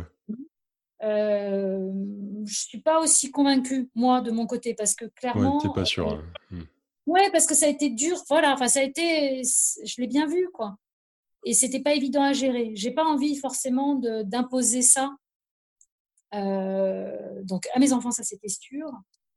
Euh, mais de lui imposer ça, j'avais pas forcément euh, envie. Donc, voilà. Enfin, c'est souvent la réflexion que je fais aux gens qui me disent oui, je veux absolument que ma femme machin fasse son assistance. Je dis toujours que c'est pas aussi c'est pas aussi évident que ça. Et d'ailleurs, quand on regarde bien les élites, ils sont finalement proportionnellement, leur pourcentage d'élites qui sont euh, dont l'assistance est faite par leur conjoint est pas aussi importante que ça, pas aussi. Alors que beaucoup, par exemple, sont en couple, euh, enfin pourraient, parce que finalement, quel soit leur conjoint. Avec des coureurs en plus, euh, ouais. donc des gens qui sauraient quoi faire. Voilà, exactement. Mais finalement, t'en as, t'en as quelques-uns. Hein. C'est pas, bah, oui. exception, mais c'est pas autant que ça je veux dire, euh, Kylian, c'est pas Amélie qui lui fait son assistance. Euh, François Den, c'est pas sa femme. C'est enfin c'est Fort Vincent qui est là et euh, qui fait ça très bien. Xavier, c'était c'était Cathy Ardito qui était là. c'est pas Cathy Ardito, c'est enfin c'est ils, c'était impressionnant d'ailleurs. C'est toujours très impressionnant de les regarder parce qu'il y a une connaissance. voilà mais c'est ni sa mère ni sa petite amie qui sont en plus euh, son entourage est souvent là. Xavier sur les on les croise, on les voit, euh, ils vont être là, mais c'est pas l'assistance, c'est pas géré par eux. Hmm. Et, euh, et c'est pas plus mal, je pense. Enfin, c'est donc je, je, me dis que c'est ils ont certainement euh, été dans une réflexion. C'est oui. Moi, moi, ça a vraiment fait voilà, c'est la seule fois où où je suis tout à fait consciente que ça a fait la différence. Je, ça n'a, j'aurais abandonné cette course. On est bien d'accord. C'est-à-dire que ce jour-là, j'abandonnais parce que j'avais des physiques qui font que. Mais j'ai abandonné plus tôt. Je sais que si ça n'avait pas été lui au ravitaillement, j'aurais poussé la machine plus loin. Ça aurait été une connerie, mais je l'aurais poussé plus loin. C'est évident. J'aurais peut-être pas abandonné, c'est-à-dire j'aurais été prise par la barrière horaire ou une connerie comme ça parce que je commençais à l'agonie, mais Bon, il y aurait eu un truc, quoi. mais euh, je ne vois pas comment j'aurais pu finir. Mais euh, c'est évident. Si, si, si, je, voilà. si je suis partie à Courmayeur, c'est parce que. Donc, euh, ouais, bah, maintenant qu'on a donné envie à nos, à nos, à nos conjoints respectifs de nous accompagner sur des courses, euh... Oh, qu'on a bien vendu le truc. On, va, on, va, on va clore, clore sur ce, ce, témoignage très encourageant pour ceux qui voulaient, euh, qui voulaient inviter leur femme ou leur mari euh, à venir. Je suis désolée, on termine sur un truc qui n'est pas positif. Mais euh, non, non, non, il y a un truc positif. Il faut être là sur la ligne d'arrivée, par contre. Non, alors ça, je peux te dire, il n'y a, rien, a rien de plus puissant que de savoir que ta, moitié, en fait, t'attend, en fait. Et ça m'est arrivé d'avoir les, les pieds charcutés, tu sais, mais vraiment, genre blessé, blessé, littéralement, les pieds complètement déboîtés et de me dire, mais putain, je pourrais m'asseoir maintenant, là, c'est fini. Mmh. Et, et c'est le seul truc que je me disais. Et ensuite, je fais, ouais, mais il y a quelqu'un qui m'attend. Mais ouais. En gros, il y avait aucun elle m'aurait rien dit si j'étais pas venu tu vois? Enfin c'était pas ah c'est juste que dans ma tête voilà dans ma tête j'avais pris rendez-vous et c'était parti. Non mais ça c'est un truc euh, oui, oui ça ça par du coup j'étais inarrêtable en fait tu vois? Donc c'est d'une puissance parce que tu le fais pour toi tu finis pour toi mais en fait mais tu le finis pour toi mais tu as envie aussi d'y aller et de dire regarde ce que j'ai regarde j'ai réussi et ça, vivre l'émotion du mmh. passage de la ligne d'arrivée, qui est quand même donc forcément un espèce de volcan d'émotions qui arrive, parce que tout ça, qui, toute la course, qui te... et de pouvoir là le partager avec euh, des, voilà, ton, entourage et des gens que tu aimes vraiment et dont, mmh. ça vie, c'est beaucoup plus fort. Ça, ça, la question ne se pose pas. On est bien d'accord. Euh, Cécile, est-ce que tu peux nous dire où on peut te trouver et suivre tes, tes aventures Ah, mes multiples aventures. Euh, concrètement aujourd'hui, euh, surtout sur le. Donc j'ai un blog en fait, donc euh, Run Fit and Fun, mmh qui est un blog à la fois d'information et puis de, de, récits. Voilà, on, trouve pas mal de mes récits et tout encore. Et puis après, bah, dans toutes les bonnes librairies de France. donc, puisqu'en fait, j'ai, voilà, le cœur aujourd'hui de mon activité, c'est d'écrire des livres. Et euh, pour euh, ceux qui auraient envie de commencer la course à pied après m'avoir écouté en ce moment, donc il y a Court toujours, qui est un, petit ouvrage de chronique de débutants qui plaît beaucoup, et même à des gens qui n'ont pas débuté d'ailleurs, enfin qui sont un peu plus. Ça, c'est des chroniques où je raconte à peu près toutes les erreurs qu'il ne faut pas faire. Euh, non, mais c'est tout, voilà, des petites histoires. Et sinon, donc il y a Marathon des Sables, qui là euh, est un livre de conseils pour tout ce qui est euh, course en étape, donc tout ce qui est ultra dans le désert. Donc il n'y a pas que des conseils, hein, c'est des récits et, des conseils pour tout ce qui est ultra. Donc ça va du désert à la montagne et en terminant par la jungle et le grand froid, puisque j'ai eu la chance inouïe de courir le seul ultra de 250 km en Antarctique. Mmh. Donc euh, voilà, donc j'ai. C'est pas vendeur comme truc ça. c'est un truc. Euh, là, là, il nous faudrait une autre émission de deux heures pour en parler. Euh, donc voilà, il y a un livre qui est au Dor Édition. Donc voilà, je suis en librairie en fait surtout. Ouais. Pour toutes les références sur le sur le blog évidemment.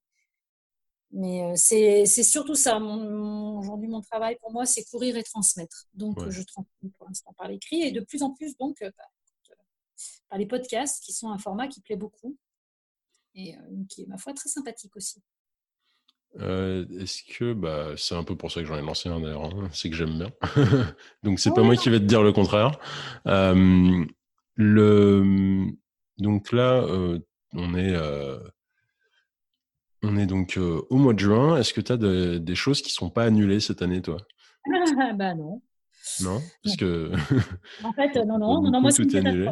Moi, tout, tout euh, donc c'est une mauvaise année pour moi parce qu'en fait, euh, voilà, pour la petite histoire, il se trouve que euh, j'ai 50 ans cette année, donc symboliquement, j'avais décidé de d'en faire un peu une année de transition, c'est-à-dire de faire deux trois trucs qui me plaisent et de passer à autre chose, puisque en fait, j'ai des envies, le fait d'avoir fait de l'ultra et tout m'a fait gagner donc en confiance sur pas mal de choses.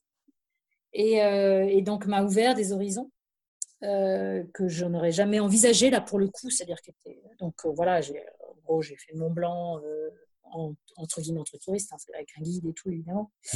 j'ai commencé à faire des choses comme ça. Ça m'a ouvert, voilà, ça m'a ouvert des horizons sur des choses que j'ai.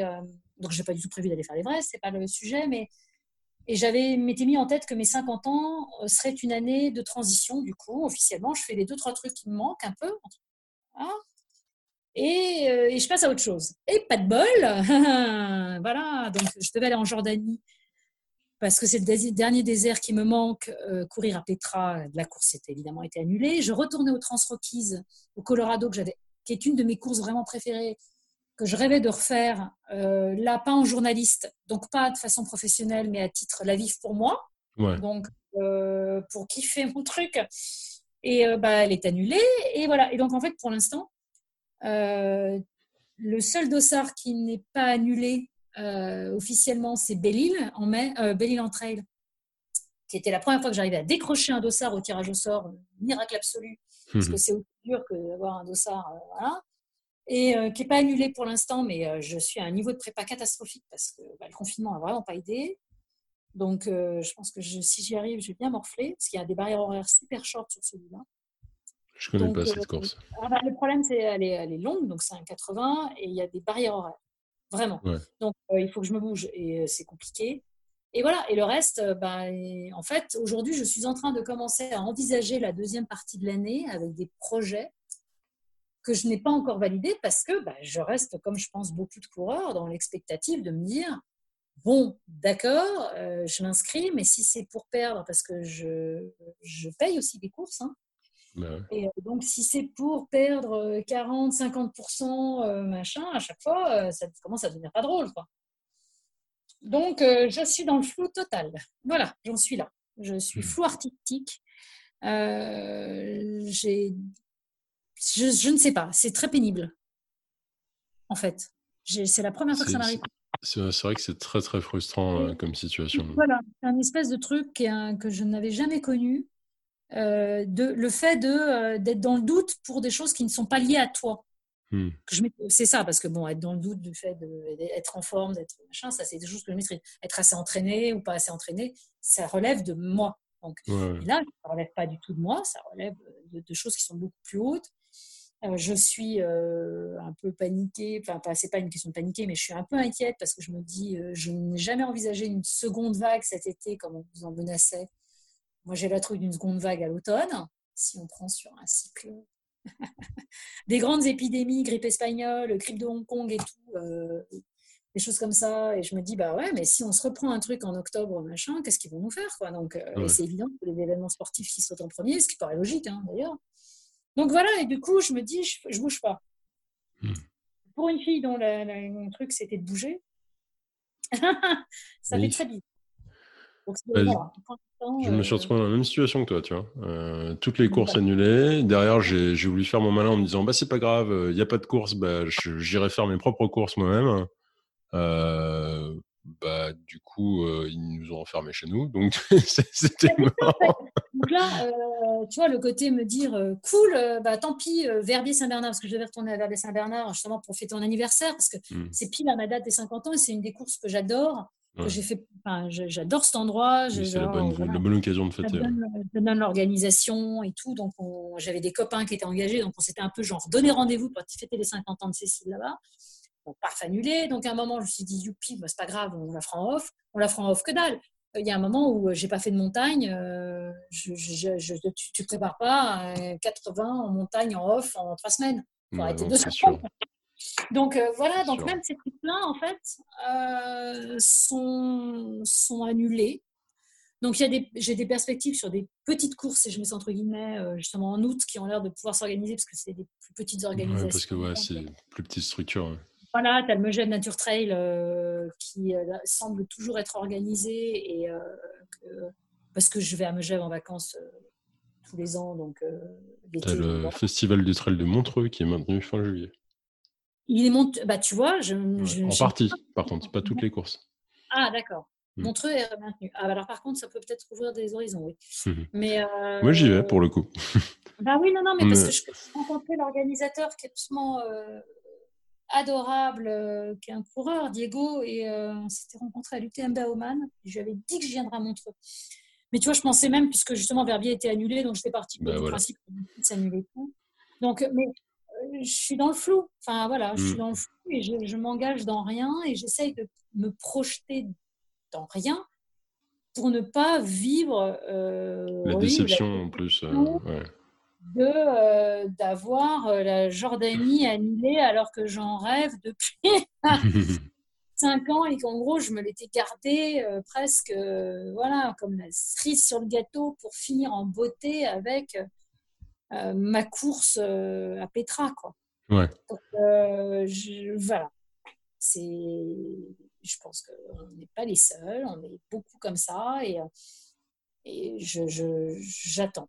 Mais du coup, c'est vrai que c'est pénible parce que je ne sais pas quoi faire. Je ne sais pas si. je suis toujours dans la réflexion. C'est est-ce que je considère que tant pis, bah, c'est une année qui, qui, sera perdue, mais ça, ça sera pour beaucoup de gens.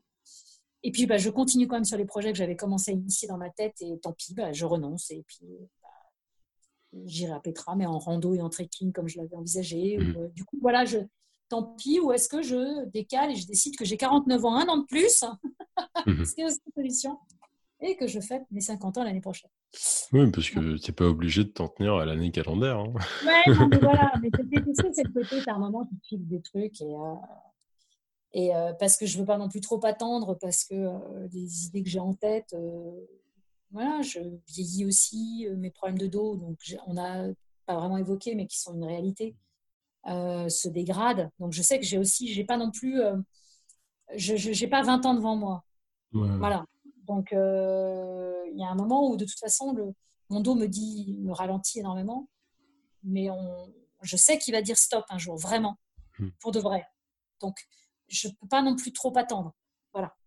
Euh, c'est aussi une, j'en ai tout à fait conscience. C'est comme ça et, euh, et si je ne peux pas pousser la machine parce que je veux pouvoir bien vieillir et courir après mes petits enfants.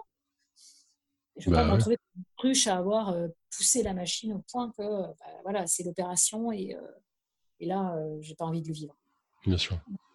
donc c'est vrai que c'est vraiment une, une, période de doute chez moi, de réflexion qui est qui n'est pas forcément très sympathique parce qu'elle se rajoute à la réflexion professionnelle où tout s'est fracassé. parce que donc moi, voilà, c'est mon métier aussi. les maisons d'édition sont à l'arrêt. tout le monde est à l'arrêt. Enfin, je veux dire, c'est tout. J'ai un livre qui devait sortir en septembre. on, sait pas on sait qu'il ne sort pas. Très bien. Mais quand il sort, on n'en sait rien. Ouais. Donc, euh, c'est bizarre. Enfin, c'est des choses que j'avais jamais vécues. Les magazines, on a conscience que certains, enfin, ça va être compliqué, certains. Oui, il y en a qui risquent de ne pas ressortir de l'autre côté, d'ailleurs. Oui, tout à fait. Il y a un risque quand hmm. même sérieux. Euh, voilà. On sait qu'il y a des organisations de courses qui ne se relèveront pas d'une annulation cette année aussi. Donc, euh, il y a. Hum, ça change beaucoup l'écosystème. Exactement. Hmm. Je pense qu'il y a des petites marques de nutrition, des choses comme ça, qui, qu'on risque de ne pas revoir l'année prochaine. Hein. Parce que, euh, voilà, qui sont, on le sait très bien, je veux dire, tous ces trucs de, nutrition et tout, on les achète surtout dans la configuration d'une course. Oui, c'est ça, le reste du temps, assez peu. Mmh, voilà, si tu t'entraînes que pour le plaisir et, euh, que tu pars en, ben, rando-course, t'acheter des barres au supermarché. Mmh. Et moi, à cheval sur ta nutrition, on le sait pertinemment. À un moment, il faut, faut, quand même être, enfin, faut être réaliste et lucide deux secondes, on le sait très bien. Donc, euh, bah, voilà, il y a des petites marques qui risquent de, quand on vu leur chiffre d'affaires totalement euh, plongé en, sur une année, avoir les reins assez solides pour tenir, euh, c'est pas tout évident. Bon, en tout cas, j'espère que toi, pour tes, tes, enfin, ce que tu souhaites ah organiser, ça, ça, se déroule bien, que tu puisses trouver des bonnes solutions de, de repli. Oui, en bas, j'espère. Je pense puis, puis du coup, je, apparemment, je te verrai peut-être à Montreux, du coup. Ah, tu reviens de faire tilt. ouais, parce qu'on on l'avait bien vendu, Montreux. Hein. Bah, ça a l'air vraiment sympa. Euh, moi, j'étais inscrit euh, parce que c'était un peu un entre-deux comme ça, et finalement, euh, toutes les autres courses ont sauté sauf ça, donc je suis très content d'y aller. Bon, bah, je vais voilà. là-dessus. Mais en tout cas, merci beaucoup d'être venue, Cécile. C'était un vrai plaisir de, discuter avec toi. Euh, tu vois, j'ai même pas vraiment suivi la trame que j'avais en tête, mais euh, la conversation était top. Donc, euh, moi, ça m'a fait plaisir et j'espère que, j'espère que tout le monde appréciera. Et j'invite tout le monde à aller jeter un coup d'œil à tes bouquins et à surtout ouais, à suivre tes récits parce que je pense que tu es, es, un bon modèle en fait pour les femmes qui, qui, qui se posent. Enfin, qui se posent un peu des questions. En fait. je pense que c'est ça, en fait. C'est pas forcément qu'ils ont envie d'aller quelque part, hein, mais c'est juste qu'ils qui, qui, se posent un peu des questions. Tout à fait. Et euh, à un moment, faut se lancer. Exactement. Exactement. Merci beaucoup à toi, Cécile. Non, mais merci à toi également. Cet épisode a vu le jour grâce à Michel, auditrice du podcast, qui m'a proposé d'inviter Cécile et m'a mis en contact. Votre avis et vos retours sont importants pour l'émission et permettent de répondre à vos attentes. Cette semaine, je vous partage un commentaire de Lucio 3. Bravo pour la qualité des invités, interview pertinente. Merci à vous. Mention spéciale pour l'épisode 9. Effectivement, dans l'épisode 9, je recevais Anaïs, qui nous offrait un témoignage poignant sur l'endométriose, cette maladie encore trop peu connue, qui a un effet dévastateur sur les vies qu'elle touche. Ce genre de témoignage est important car la santé ne se vit pas que chez les professionnels, mais également et avant tout chez leurs patients. Vous aussi, comme Michel ou Lucio, laissez-moi un commentaire sur Instagram ou Apple Podcasts, ou partagez l'émission à quelqu'un que ça pourrait intéresser si vous voulez aider l'émission. À la prochaine